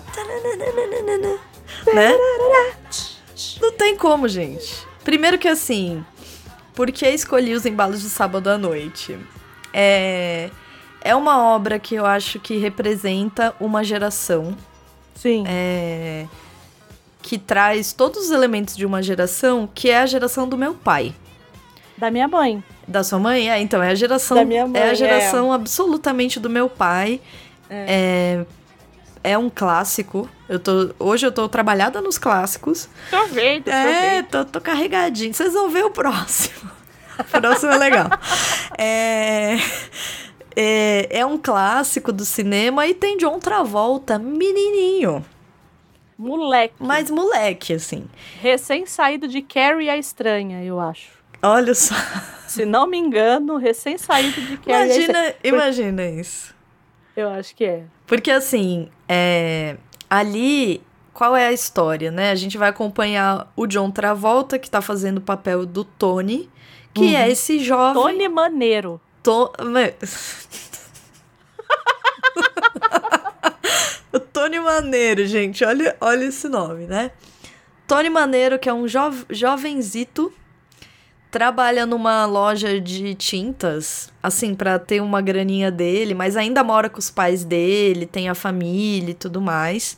Só que ele é um jovem no fim dos anos 70. Ele tem. Ele, eu, eu acho que no filme não diz quantos anos ele tem, mas ele é assim, jovem de, sei lá, ter acabado o ensino médio agora, entendeu? Deve ter, sei lá, 17, 18 anos. Sei lá, algo, algo assim. E é isso, né? 78. O filme é de 78, imagina. Então é, é, é claramente a geração do meu pai, assim. E aí quando eu vejo John Travolta, porque esse filme é isso, você vai acompanhar a vida dele indo pra essas baladinhas, né? Não é baladinhas, é discoteca. É discoteca. E ele. Então você vai acompanhando esse jovem, que eu não diria nem que ele, ele ainda não é esse homem, né? Ele ainda não é maduro, super maduro. Mas ele, ele tá aproveitando a juventude dele, saindo pra dançar. E aí você vai vendo ele se arrumando em casa, né? Ele vai pondo o cabelão pra trás, vestindo aquelas camisas justinhas. Não, e lindo. John Travolta. Lindo, exatamente. Lindo. E André, lindo. quando eu assisti, eu falei, gente, como ele parecia. Meu pai, meu pai era muito parecido assim com ele na juventude. Eu pego fotos assim, eu acho que tem. Nossa! É, um dia eu vou te mostrar. É lindo. Meu pai, meu, meu pai é lindo, aquelas, né? A, a pessoa coruja, né? Mas ele jovem, eu tanto que eu terminei de assistir esse filme. De novo, meu pai precisa ouvir esse programa. Porque o que, que eu fiz? Eu liguei pra ele e falei, pai, deixa eu te perguntar uma coisa. Você já assistiu os embalos de sábado à noite? Meu pai, pô, um monte de vezes e tal. Falei, nossa, pai, achei que o John Travolta lembra você. Meu pai começou a rir, né? Do Porque tipo- ele devia ouvir isso muito. Exato, né? ele falou, É, aí ele falou, aí ele olha virou e falou só. assim: "Lembra não só fisicamente, porque eu Ah, adorava meu ir dançar na discoteca". E não sei o que meu pai vive falando: "É, dançarino". Seu Rogério. Seu Rogério, hora a hora, tá, meninas? Fica aí a dica do seu Rogério. Não, mentira, meu pai é super comprometido, tá, gente? Mas É. ele era esse, esse, esse menino. Então, assim, quando eu assisti o filme, eu não conseguia parar de pensar no meu É uma coisa, assim, impressionante o quanto lembra mesmo, né? E Que tem esse legal. ar. Porque aí o que, que acontece? Ele vai pra discoteca e ele decide participar, porque ele quer juntar um dinheiro. Ele decide participar de uma. de um concurso de dança. Uhum. E é aí que ele. que a gente vai ver as danças, né? Porque todo mundo conhece os embalos de sábado à noite pelas cenas do John Travolta dançando. É dali que vai escalar outras obras dele que também tem esse lado do musical, né? Da dança. E Greasy, que eu amo. Amo Greasy. Grease Amo, é amo. maravilhoso. Eu acho que assim. É um filme que, além de tudo, tem uma trilha sonora espetacular, assim. Bee Gees, né? Bee Bee Gees, Gees. é, assim, é difícil escolher uma, entendeu? É uma, uma das músicas, assim, porque todas são muito boas. O filme não é, assim, puro alto astral, tem um drama envolvido. Uhum. De novo, essa juventude norte-americana indo atrás de um sonho, Uhum. que parece que é a sina, né, dos Estados Unidos e tal. É o que eles vendem, né? É, óbvio, né? É, Então, toda essa, todo esse agito guarda um, um fundinho de frustração, Uhum. de uma juventude que está se formando numa sociedade repleta de promessas que não se cumprem, né? Mas é um filme que me deixa muito feliz. Eu amo música disco, isso é uma coisa. É outra. Hoje a gente tá bem musical, né? Hoje tá. É, hoje é tá. outra, outro tipo de música que eu amo ouvir, acho que de fato nos embala mesmo. É, e é bem atuado, é, o romance que se desenvolve é, é gostoso de acompanhar, mesmo as tramas, as, os problemas com os amigos, a própria violência de gangue que tem no filme. Eu gosto muito da obra, me, me traz uma paz assim muito grande, uma felicidade. Eu acho que tem, talvez pela questão musical, Uhum. talvez por ter um lado afetivo, que eu falei do meu pai, né? Mas é uma obra que, que é isso, me, me deixa muito feliz. Já, assisti- já, já assisti algumas vezes, né? Mas eu não esqueço que a primeira vez que eu assisti, eu liguei pro meu pai, né? Assim, é uma coisa que foi na hora. E meu pai ficou todo pimposo, né? Do tipo. ah, imagina, "Ah, eu é, imagino, porque você tá sendo comparado com o John Travolta. é, não, vai e ele amigo? tratou de um jeito assim, não, mas claro. Parece assim, ah, todo dia o alguém me é que, diz assim, isso. eu acho que eu vi o seu pai uma vez. Foi, foi numa. Sim, memorável também, né? Foi num tour que a gente Isso. fez pela. por- é, Pelo que- centro, né? cursinho, que foi um tour que a gente fez é, por São Paulo, né? Pelo centro. Lembra aqueles tours que a gente fazia? Eu acho que a Claro, gente foi lá encontrou e tal. Foi lá, né? E aí eu, eu você falando, porque ele, ele tem essa coisa do humor, assim, né? Aí eu já fico imaginando, ele fala, é claro. Exato, é exatamente isso. É exatamente assim. Mas de fato, lembra, eu não, eu não tô falando é, por qualquer outro motivo, assim. Foi algo que eu não esperava. Eu assisti o filme por porque sim, sei lá. E aí quando começou, eu falei, meu Deus. E aí me lembrava coisas que ele me contava da infância, da juventude, adolescência. né, adolescência dele. Me lembrava muito. E aí eu fiz os cálculos, comecei a fazer cálculos de data disso, daquilo. Falei, meu Deus, né? Meu pai provavelmente estava na mesma na mesma idade ali, com a mesma Uhum. com as mesmas questões. Então foi a primeira pessoa que eu liguei. Assim, eu terminei o filme. Andréa sabe que eu tenho esse hábito de terminar filmes e mandar mensagens para as pessoas. Eu já fiz isso com ela inúmeras vezes. E aí eu liguei pro meu pai, pai, meu Deus. E e é isso, assim, é uma obra que eu é, me surpreendi positivamente quando eu, eu assisti, porque eu achava que ia ser um musical. É... Ai, gente, ó, ó, ó a pessoa aqui, né, reclamando. Eu não sou muito dos musicais, mas é. Então eu tava assim, ah. Até porque tem as cenas clássicas dele dançando, sabe? Eu falava, ai, será que eu vou achar piega? Será que não vai. fu-" É porque não é bem um musical. Não né? é, não é, não Ele é. tem as músicas, ele, ele entra naquela classificação de filme que é tipo Dirty Dancing. Isso, é exatamente. tipo que ele tem ali os- as músicas, ali as danças, mas ele não é bem. Não é os miseráveis, Não. né? Não é Mulan. Mulan Rouge também acho que entra nessa classificação, mas não, não é um, um, um- um Chicago, por exemplo, que ele é todo permeado é, pela música. né, Exato. si. É, ele tem momentos, né? Isso. Isso. E é Gostei isso. da Dançamos sua- um pouco. Opa! Me diz, me diz é ótimo. Me diz é Eu ótimo. Gostava muito. Muito bem, muito que bem. Muito que bem. Muito que bem. Então vamos para a nossa Ai, ai. quarta. Nossa, quarta. a nossa- Eu já tô rindo. O nosso quarto tema. Vamos. O nosso quarto tema é uma adaptação direta ou indireta de um conto de fadas para um filme, para uma série, para um quadrinho e aí vai. E aí, Gabi? Qual que é o seu? Eu vou ser o quê? Repetitiva. Ousado! Ousada também. Mas é que eu não aguento, gente. Eu preciso trazer essa obra, entendeu? Eu não poderia trazer outra. Eu não consigo trazer outra. Hum, Que é. Hum. Lua de Cristal. Xuxa e Sérgio Malandro, numa fábula moderna que reúne humor, romance, fé na vida e pé natal.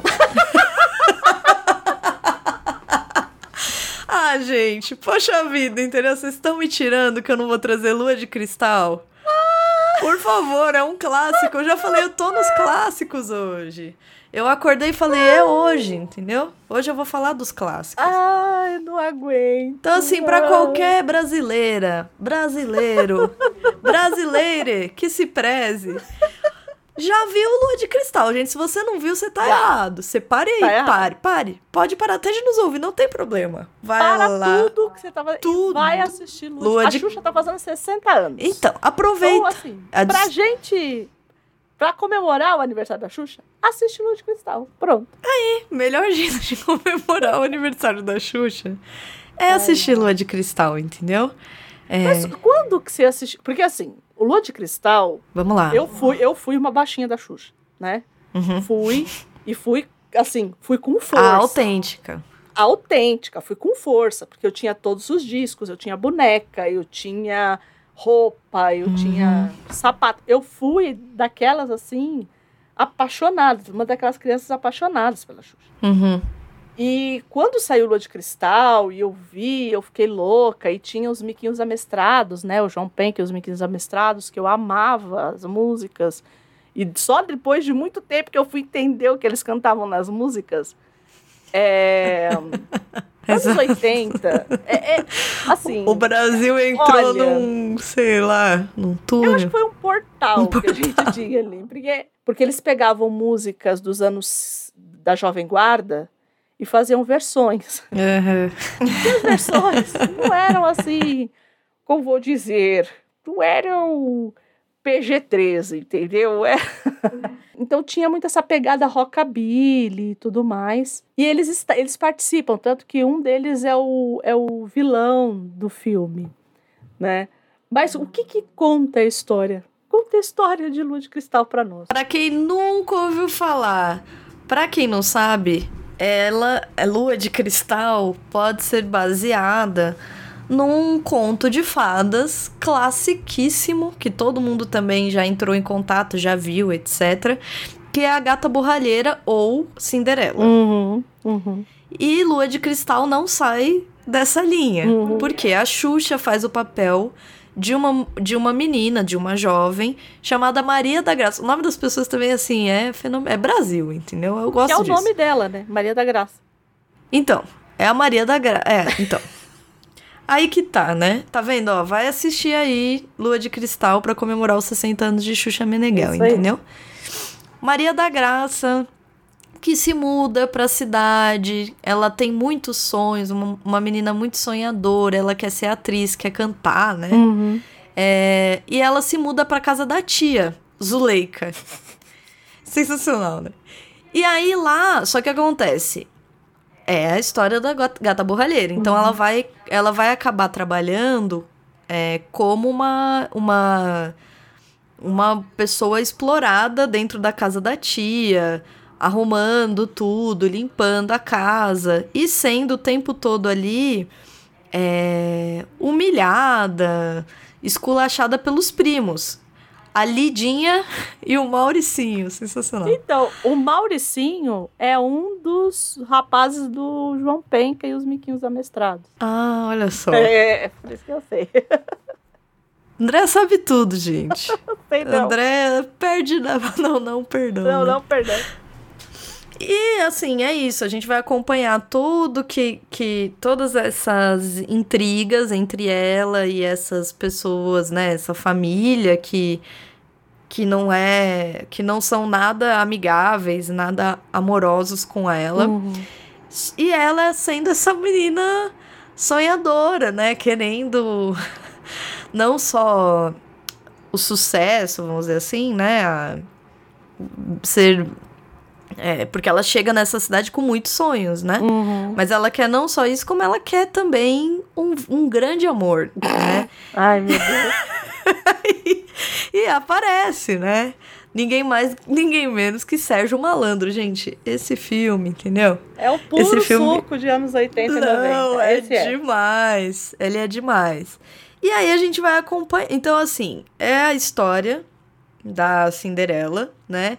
Que vai ser descoberta é, dentro desse lugar da, da moça que tá sendo explorada, da menina rejeitada e tudo mais. É, ele mesmo, o próprio Sérgio Malandro, né? A gente também, eu acho que ele também é um- uma pessoa que você descobre como um, um príncipe, vamos dizer assim. Não é que ele chega como um príncipe, né? Mas ele se torna um príncipe, né? Pra quem tá assistindo. E é isso, gente. E você vai ouvir Xuxa cantando, entendeu? É. E você vai ouvir Xuxa cantando Lua de Cristal. E você vai ver Sérgio Malandro no, num cavalo branco. Você vai ver isso. Você vai ver essa cena. Olha, entendeu? olha como, como é lúdico, né? O Sérgio Malandro de príncipe. É muito lúdico, gente. É. Não, é, é o Brasil, assim. E aí eles têm, ele tem aquele cabelão, né?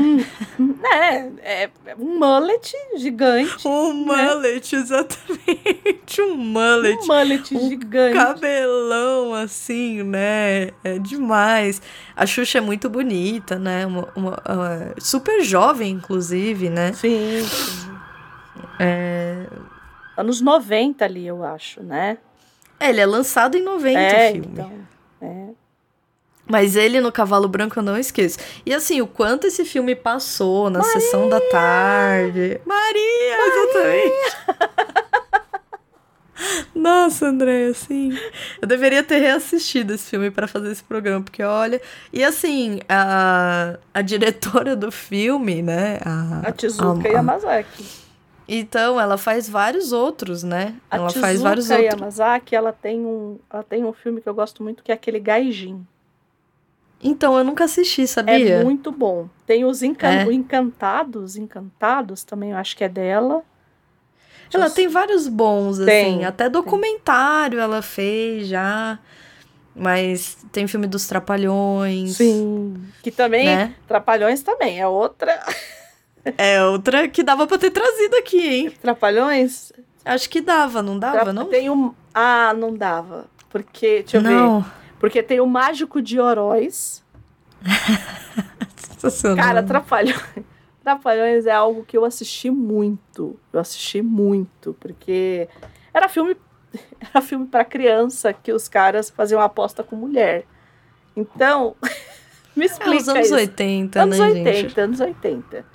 Então, assim, eu e eu amava os Trapalhões. Amava, amava. É muito bom. Porque era Também sete assisti horas bastante da coisa. noite. Era, era domingo, sete horas da noite. Então, assim, podia estar acabando o mundo. Não, eu vou assistir os Trapalhões. Era, era isso.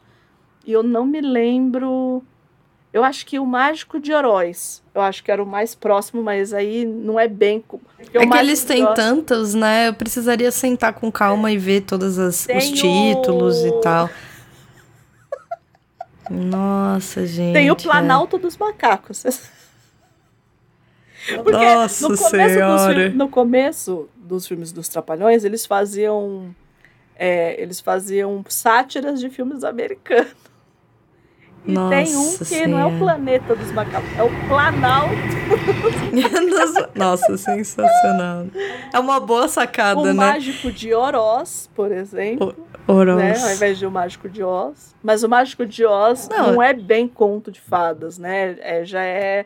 Mas olha, eu não vou, vou- Ó, a Xuxa não deixa a desejar também, também não. entendeu? Porque nesse filme eu lembro que tinham as Paquitas. Tinha. Tinha os Paquitas, os Paquitos. O Sérgio, Ma- o Sérgio Malandro, tipo, porque por isso que eu falei, ele não aparece como um príncipe, entendeu? Até porque é um conto moderno. Isso, ele Então é meio ela tá- atrapalhado no começo. Ele é meio atrapalhado, ela tá na cidade, né? Não é, não é no campo. Ele aparece, se não me engano, a primeira vez como É que eu acho que ele trabalha num- numa, numa lanchonete, é um negócio assim. É, né? ele não é um entregador de pizza, uma É, coisa um negócio assim, Sei lá, é algum É, bem por aí mesmo. Então, assim, é. Mas você sabe que Cinderela é um, é um dos contos de fada que a gente mais tem, assim, né?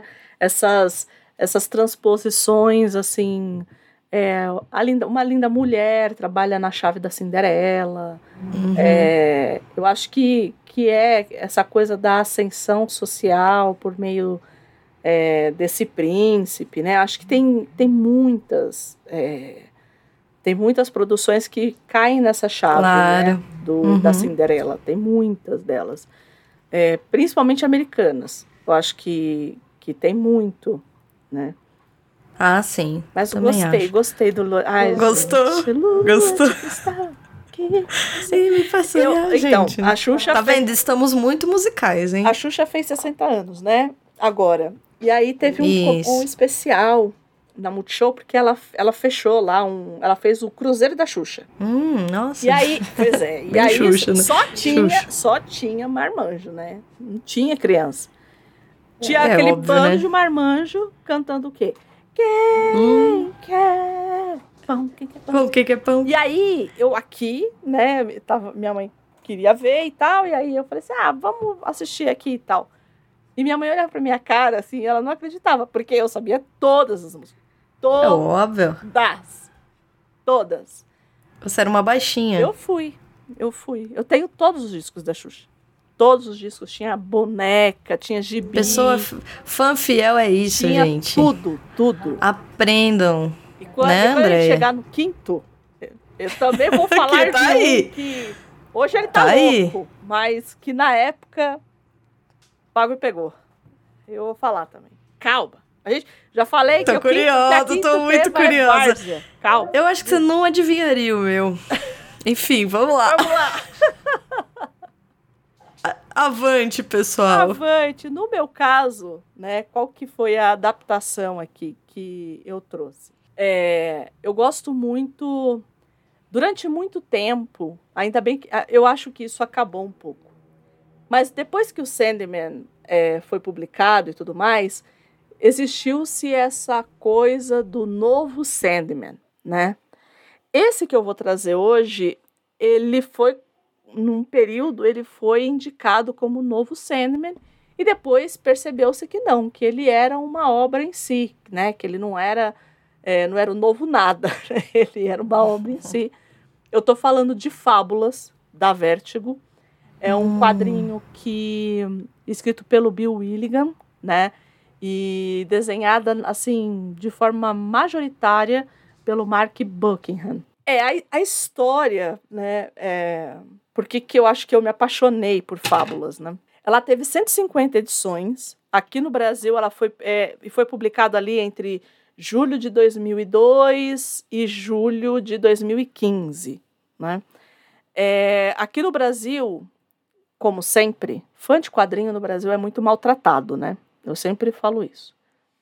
É, eu comecei a acompanhar pela Devir.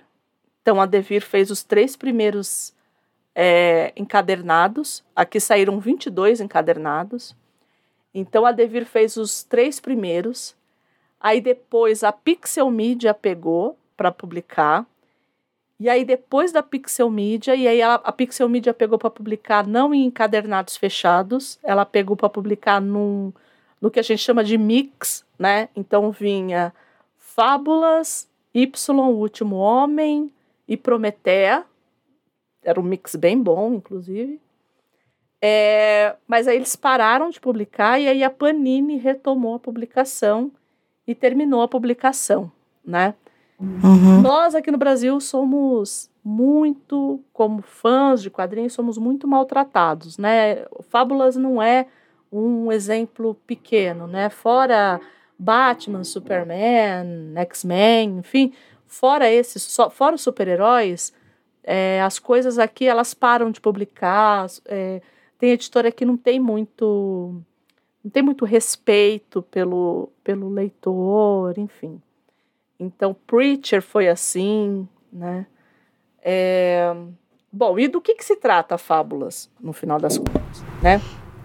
É o que todos querem saber. Existe várias, vários contos, ele trabalha com essas personagens de domínio público que são do, de vários folclores, né? Então, por que, que chama Fábulas? Porque vai ter a Branca de Neve, vai ter o Lobo Mal, vai ter o João do Pé de Feijão, vai ter a Rosa Vermelha, vai ter os Três Porquinhos, vai ter a Chapeuzinho Vermelho, é, vai ter Baba Yaga, e não é o Keanu Reeves. Nossa, hein? Assim, é, é um, é um trabalha com as fábulas árabes. Então, assim, ele trabalha com todo esse esse espectro de domínio público de é, de literatura folclórica, né?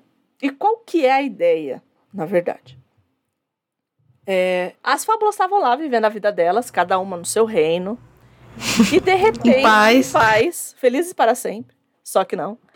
É, e aí o que, que acontece? Em um determinado momento, existe um sujeito, né, um, um, um ser, um, um imperador, enfim, chamado o adversário, que começa a tomar todas as terras. E eles são meio que. é, eles, eles acabam tendo que sair daquela. As que não morrem acabam saindo, eles têm uma guerra com esse adversário, e os que não morrem acabam como refugiados nos Estados Unidos.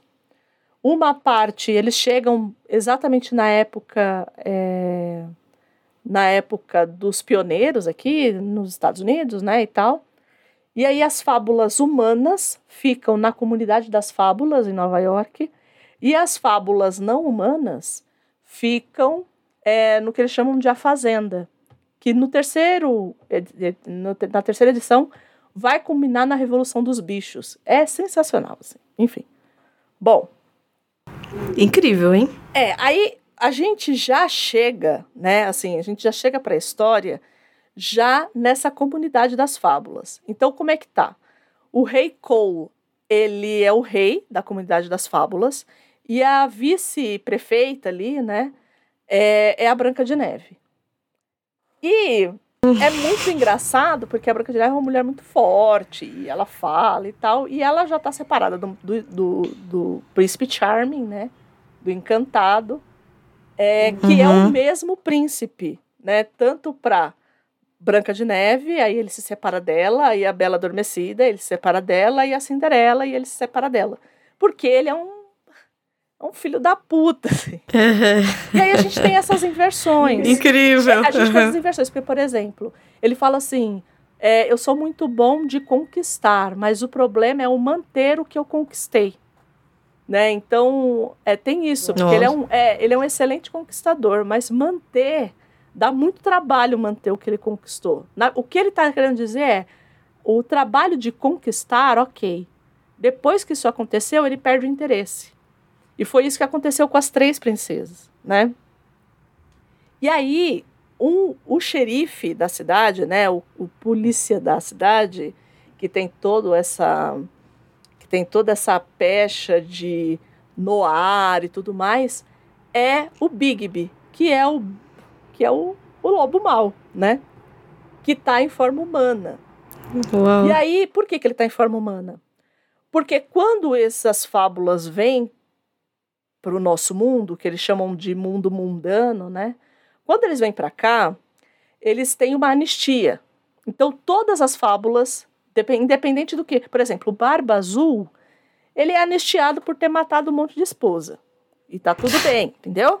Então, Aham. essas coisas vão gerar outras histórias lá pro, pra frente. E o, o Bigby, que é o lobo mau, ele também. Só que o que, que acontece? Eles não querem colocar o lobo mau na, na fazenda, né? Junto com os outros animais, porque os, os outros animais falam: ó, a gente fica aqui, mas a gente não quer esse cara aqui, porque, né? Enfim, predador, né? Melhor não. Quem quer, né? Aham. E aí, o que que fazem, né?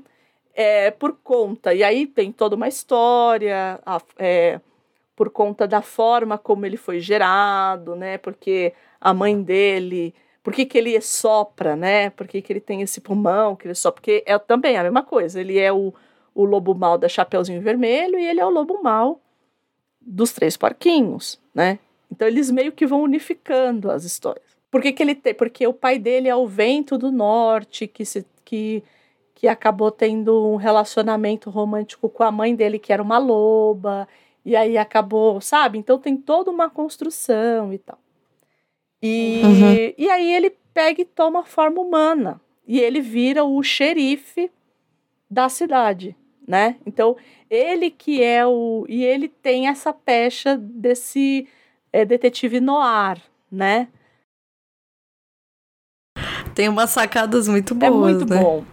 Para quem quiser, é, eu, eu sempre aconselho, é, claro, iniciar pelo primeiro, pelo primeiro arco, que é o Lendas no Exílio, primeiro volume, né, que saiu aqui, da primeira edição até a quinta edição, que é uma história fechada. Então, tem ali um crime que o, o lobo mau tem que sanar, né, como ele é a polícia ali daquele lugar. E aí a gente vai meio que entendendo como que essas dinâmicas e como essas fábulas vivem no nosso mundo e como que fazem para as pessoas não perceberem é, que eles estão ali o tempo inteiro, porque se pensar, estão desde os pioneiros, como é que faz, né? Para, enfim, então assim, tem toda uma dinâmica, né? Tem esse, mas tem um especial que se chama Mil e Uma Noites é, de Fábulas, que é um especial, ele tem muitos, né? Além desses, desses é, dessas edições que eu falei, além delas, tem as edições especiais, né? Os spin-offs, que saiu alguns, né? Então tem as Uhum. fábulas mais belas, tem alguns. E tem alguns especiais. Esse especial, Mil e Uma Noites, o que, que acontece? A Branca de Neve, ela vai como correspondente para as terras árabes para avisar sobre o, é, sobre o adversário. E ela acaba presa. Muito, a, muito parecido Nossa. com Sherazade ali. E ela começa a contar as histórias dela, né? E aí a gente descobre que aquela história dos sete anões não era tão legal assim. A gente descobre como que ela encontrou o Bigby pela primeira vez, porque o lobo mau é apaixonado pela o, o lobo e aí tem um, isso eu acho demais. O Bigby, é claro que para dar toda aquela coisa de detetive no ar, ele fuma o tempo inteiro. Fuma o tempo inteiro. Só que você tem que dar uma justificativa por que um cara em 2002, tudo bem que eles não morrem, né? Assim, são, mas por que que o cara em 2002 ele é apresentado como uma pessoa que fuma e tá ali? É, e aí ele diz que ele pode estar em qualquer lugar que ele sabe onde a Branca de Neve está. Hum. Tão, de tão. é, é, porque ele fala assim: eu consigo ser indiferente a qualquer pessoa, menos a você. É claro que isso vai combinar num relacionamento futuro, né? A Branca de Neve e o Lobo Mau. Veja você. Uhum. Cai nessas, nessas nuances, né? Do quem é o príncipe, quem não é. é, enfim. Pois bem, e aí é isso. Eu acho que é um quadrinho, está sendo relançado agora pela Panini em edições lindas, de capa dura e tudo mais. As minhas são. É uma maluquice, né? Porque eu tenho uma de cada editora, é um inferno. É, mas, mas a história é assim, ela, ela tem os seus altos e baixos, mas assim, no todo é uma história maravilhosa. Assim, quem tiver a oportunidade de ler, fica aqui a recomendação. É, ela ganhou alguns o Eisner, né, prêmio Eisner, ganhou alguns. Uau. Não foi, né, foi um, foi dois. É, Alguns. Por conta da popularidade, em 2013 é, ganhou pela Telltale né, um, um jogo maravilhoso que, que ele, ele se passa antes da história do primeiro quadrinho, que é o The Wolf Among Us. E falaram que ia sair o 2 e eu acho que não vai sair, infelizmente. Mas esse jogo eu joguei e é muito bom. Esse eu ganhei, inclusive, ganhei do meu irmão, é, que ele sabia que eu gostava muito dos quadrinhos e ele me deu.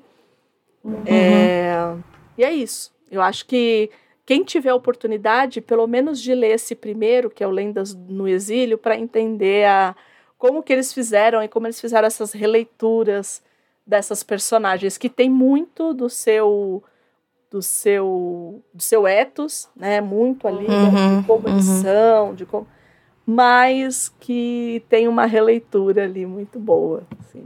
É, é incrível. Uau, hein? Estamos. Estamos bem. Cada.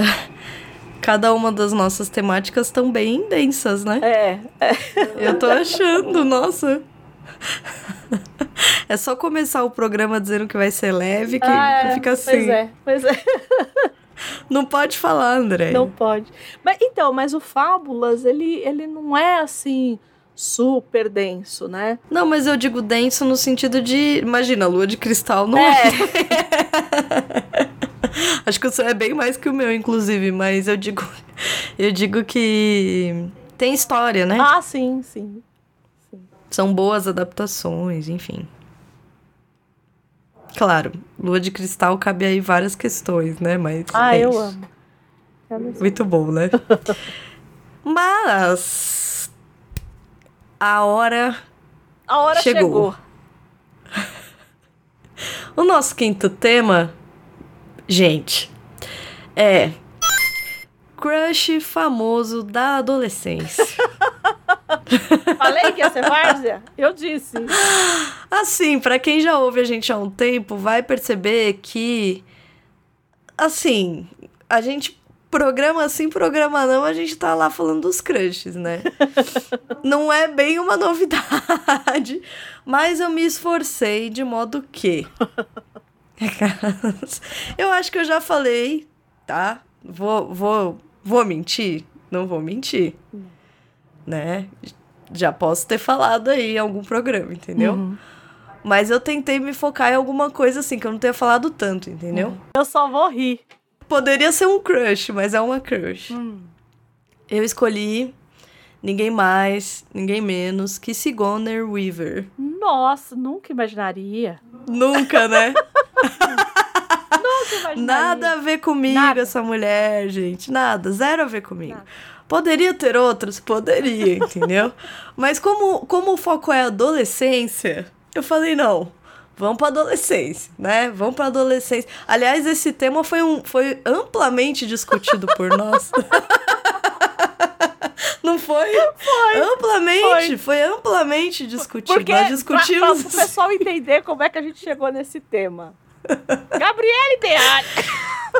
Ai, muito bom. Culpa minha, Culpa gente. de Gabriele. Eu tinha Culpa mandado minha. uns temas. E aí, Exato. só que eu tinha pensado, mas eu falei, não, vai ser muito várzea. Eu me conheço, vai ser várzea total.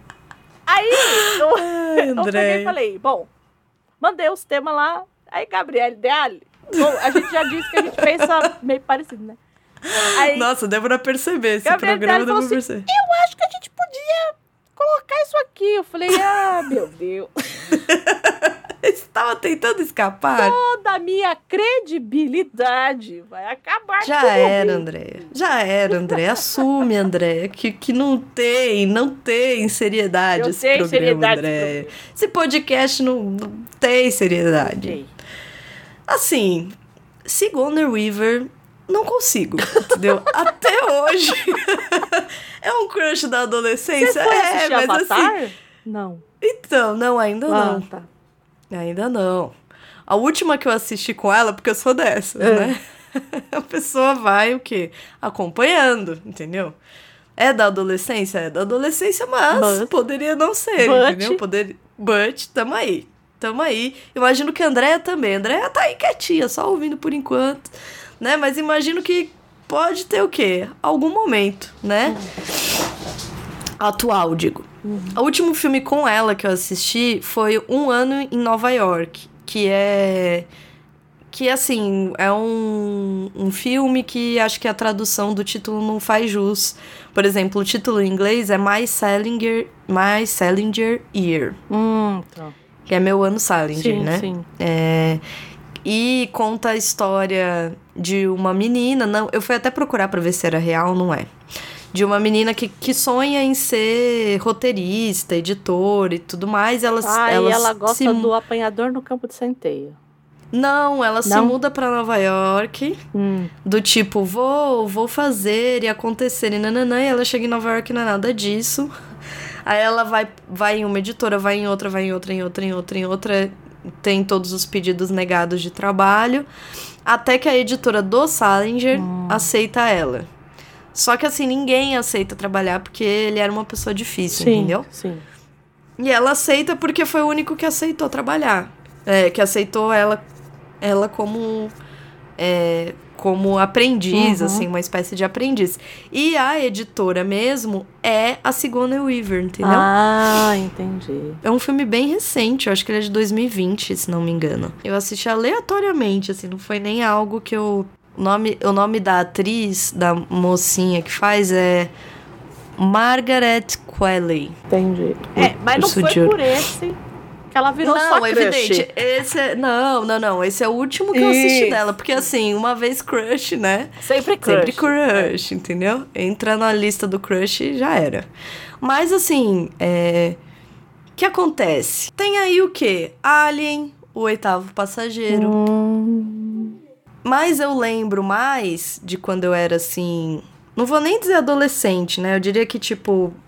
é, menina Uhum, mesmo... é, Jovem, adolescente, eu lembro muito de Os Caça-Fantasmas, né? Ah, é verdade, é verdade. Eu lembro muito de. Mas lembro também do Oitavo Passageiro. Uhum. E eu lembro que eu tinha uma fixação com ela. Não era nem algo consciente, entendeu? Não era Entendi. algo que eu olhava. Eu não sei se você com o seu crush já era bem Ah, consciente. era, era mas bem consciente. É, Era. comigo não era, assim. Era uma coisa do Era tipo. porque tem um, tem um, um- Como é que eu vou dizer? Tem um momento. Eu tenho um momento, assim. E aí. Ah, é? Você tem um aquele- momento que eu falo, ok. É aqui. É. É, ne- é nesse lugar. É. eu não. Assim, eu tenho muito com a presença dela. Uhum. é, com os papéis que ela faz, assim, dessa. E é curioso, de- né? Porque ela, ela não é um.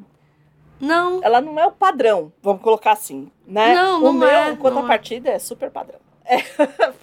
Não, eu tenho Padrão os até crushes demais. padrões também, mas ela de fato, né? Ela não, é, mesmo. Não é. Não é padrão.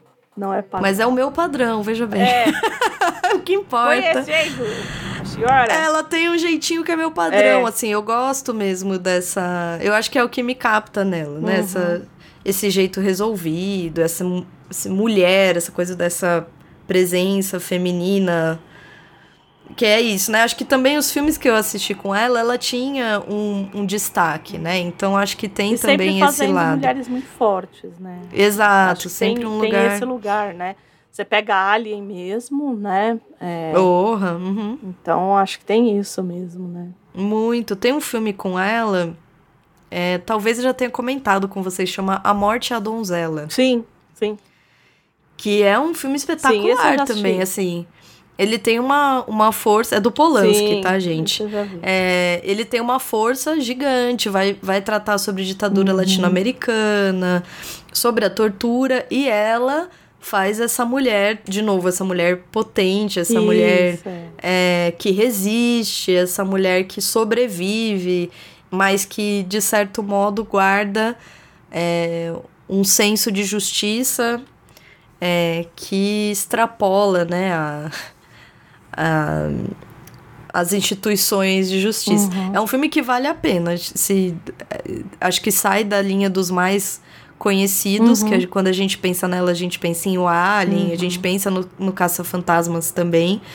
Mas, por exemplo, A Morte e a Donzela é um filma, filmaço. Eu acho que é um filmaço que tem muitas, é, muitas camadas, né? É, e que ela continua, permanece sendo essa presença que eu acho que ela é até hoje, porque é, eu comecei falando do último filme que eu assisti dela, que é esse Um Ano em Nova York, que tem. é, que ela faz o papel como se fosse inspirado na Mary Streep em O Diabo Veste Prada. o Diabo Veste Prada, Uhum. sabe? Que tem essa presença, é, essa força, Uhum. esse senso de liderança. Mas ela é e- escrota, igual porque a. a- Não, ela não é, escrota porque igual, a- mas ela. A, a, a Prescott Não, lá é- é uma escrota, né? Não, ela não é, mas ela. Ela é muito exigente, por exemplo, Uhum. e ela entende o Salinger. O, fi- o mote do filme é que ela entende o humor e a, essa ausência, né? Porque o Salinger foi esse escritor que produziu, produziu, produziu e depois ele se isolou absolutamente, Uhum. né? Então, no filme, ela, ela tá fazendo esse papel da pessoa que é, que tem essa senso de liderança, responsabilidade é, e poder, mas ela não é, ela não chega a ser escrota, assim, né? Ela não tem, ela é exigente, entendeu? Eu não, eu não, ela não esculacha ninguém e tal. É difícil, a menina demora pra se adaptar, mas por uma questão é, como dizer, do mundo editorial, Uhum, né? uhum. Tem essas estrelinhas do mundo editorial, né? Então, mas assim, tudo isso pra dizer que até hoje os papéis que ela faz, em geral, são esses papéis. Ai, a de- menina, olha só. Traga informação, Rogerinho. Opa, opa. A menina é filha da Andy McDowell. que é aquelas. Ai, quatro casamentos e um funeral, green card. É... Andy McDowell. Ai, gente, sim. Oh, não. Oh, Deus. Feitiço do tempo. Falando em crushes, né? Nossa, essa aí realmente, Feitiço do Tempo, Jesus. Tá vendo? É outro filme que me marca pela, pelo motivo crush, entendeu? Entendi. Dá pra perceber qual é o meu tipo de crush, né? Sim, sim, sim. Dá, é bem característico. É, eu não tenho um padrão. É, não, é, não, não É. sei se é um padrão, não sei se dirigir, assim, em palavras específicas, né? Mas é, Feitiço do Tempo é um filme de 93 também, anos 90, né? Então é bem a Ah, época é. que, eu, que eu sou criança, enfim, adolescente, começo a assistir bastante na TV. Uhum. Então são todos, todas, todos filmes que eu tive muito contato, né? Sim, Mas sim. a Sigourney Weaver é isso. Eu acho que ela tem outras obras que trazem à tona esse lado. O que me capta é a presença, entendeu? Eu Entendi. Acho que ela é uma pessoa que tem presença. Então, é assim, eterna crush, entendeu? É... Vamos lá. Vamos lá, André. É sua vez, É, entendeu? Não dá pra escapar mais. não dá pra escapar, né? É, eu sou de, uma, de um período, ali anos 80, que as pessoas compravam revistas na banca. E nessas revistas, você tinha revista, você tinha pôster, você tinha. E eu, dessa pessoa, eu tinha três posters no meu quarto. eu tinha pastas e pastas de catálogo, aquelas pastas catálogo de plástico. Era o típico crush, que não tinha nome de crush. Que não tinha nome de crush naquela época. É... Cheia de fotos. Quando, quando eu fiquei adulta, eu devo ter é, me desfeito de três ou quatro pastas só de fotos dessa pessoa. Olha. É, não, era um, era um. Era uma obsessão mesmo. Né, era, um, era um negócio, assim. É, e eu acho que é isso que é mais triste em envelhecer. Por quê? Porque a pessoa, é, e principalmente no, na, como a gente vive hoje e tudo mais, é, a gente vai vendo como a pessoa foi. o que a pessoa foi se tornando com o passar do tempo, né? Hum. É, eu estou falando, e assim, e esse meu crush na minha geração é muito, muito, muito, muito clichê. Muito clichê. Que é o Tom Cruise.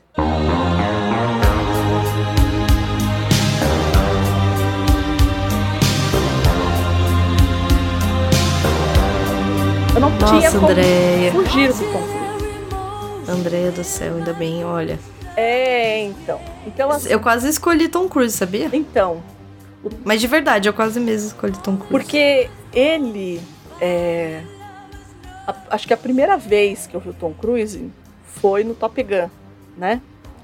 É, e tem uma cena. Por que, que eu falo que assim. é, tem um. Tem um.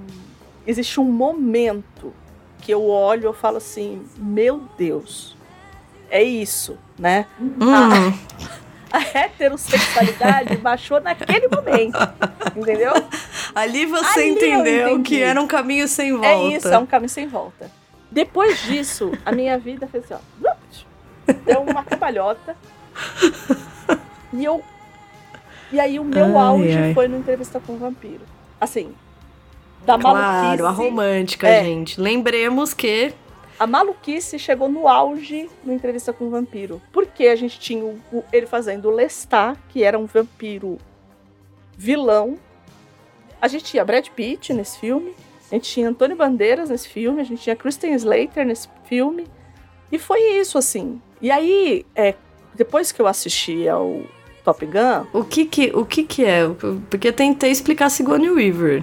Então, é, é, é complexo, eu acho, porque no caso dele específico, eu acho que foi essa coisa do despertar mesmo. Me atrai. No caso dele foi isso, assim, pra mim, né? Uhum. E depois disso, eu fiquei, aí eu eu eu li livro, eu procurei, é, como é que fala? É, eu assisti os filmes antigos que ele tinha feito, que antes de Top Gun.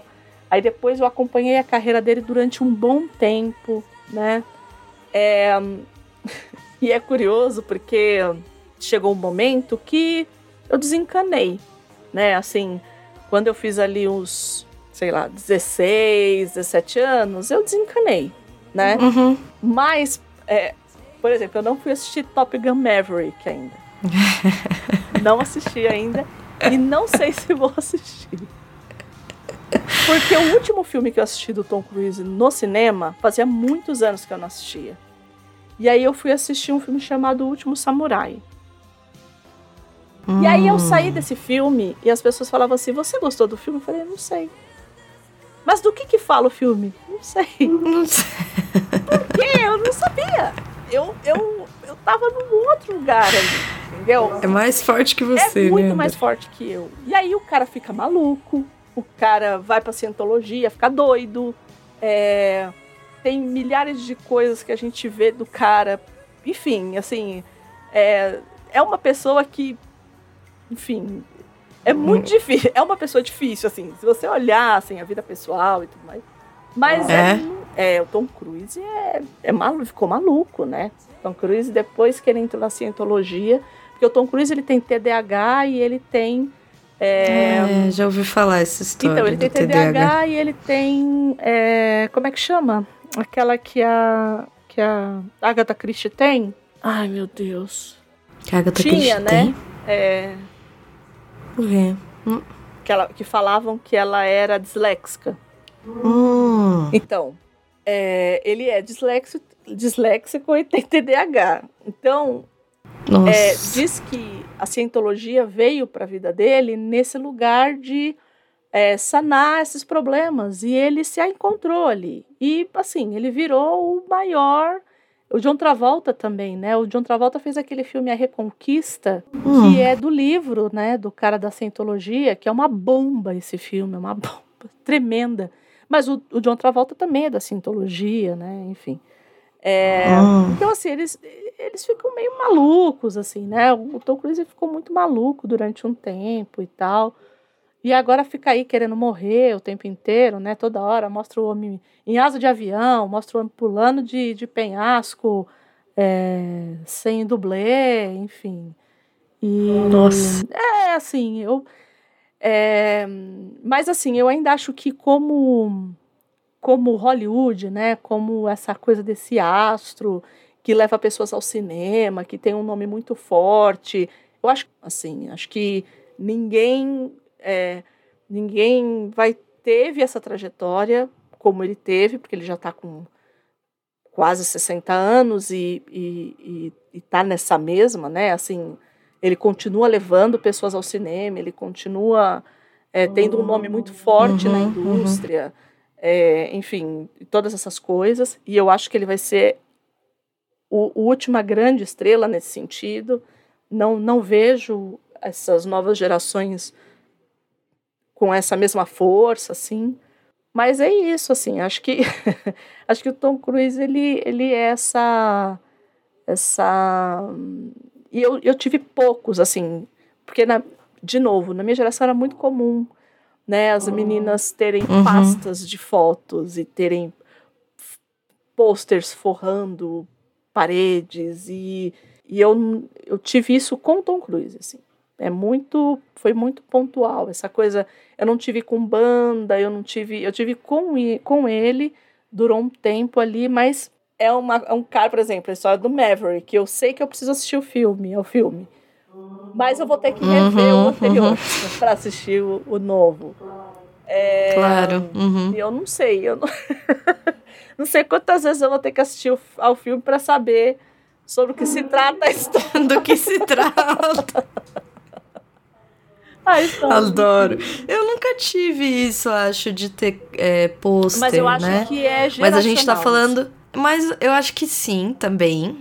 É, E acho que no meu caso tem também uma. Não sei como dizer isso, assim. Talvez uma. Uma diferença de. De atração sexual mesmo, entendeu? Que eu acho que, por exemplo, eu falo da Sigourney Weaver hoje, mas eu não tinha dimensão que era Isso, isso, então. entendeu? É. Eu demorei, assim, quer dizer, eu sabia, mas não sabia. Uma coisa esquisita, é, que assim, é esse né? lugar que, Então, que, por ex- que eu entendo que foi esse mesmo lugar que, que eu tive, mas que por eu, eu, eu ter um, uma sexualidade normativa, é, eu pude É. extravasar.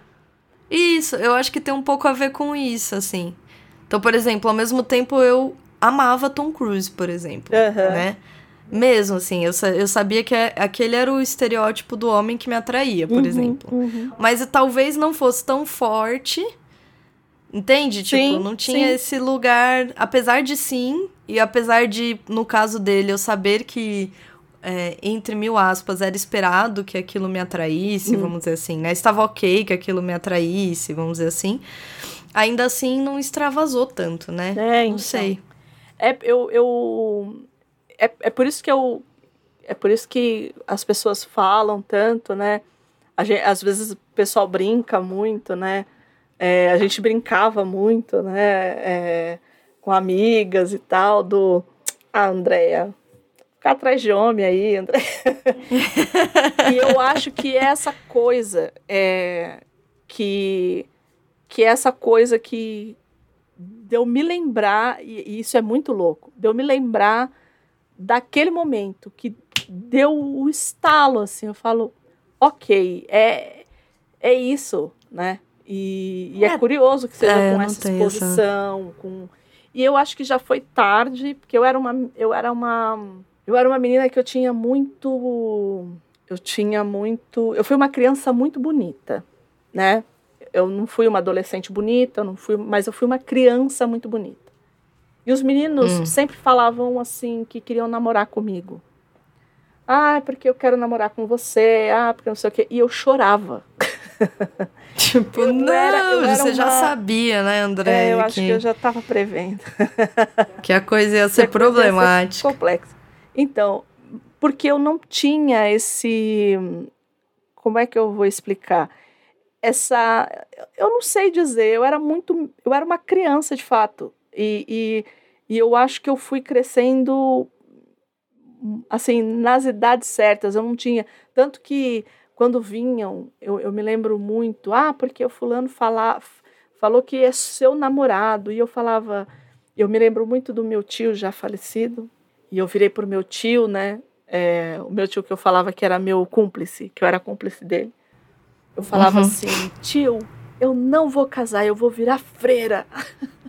Aí ele falava assim, vai, filho, vai. Fica, fica. Indignada, né? Fica, é, porque era muito assim, né? Era muito.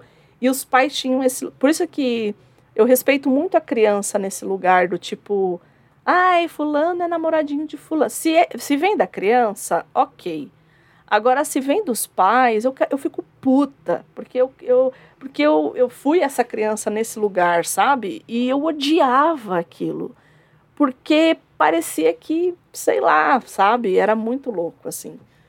Uhum. E, e eu fui, é, eu fui me interessando, principalmente essa coisa. Eu, eu era muito do meu mundo ali, né? E aí, quando, quando veio esse interesse, é, e eu acho que é por isso que é tão forte, por isso que eu lembro exatamente do momento, é porque era, é, é, é, tava na hora mesmo, né? Assim, é agora e tal. Tinha chegado, tinha né? chegado, né? E eu devia ter uns 12 anos, acho, uns 11, 12 anos, que é ali, né? É, Pré-adolescência e tal, É. enfim. E é isso, e eu acompanhei, gosto muito, acho.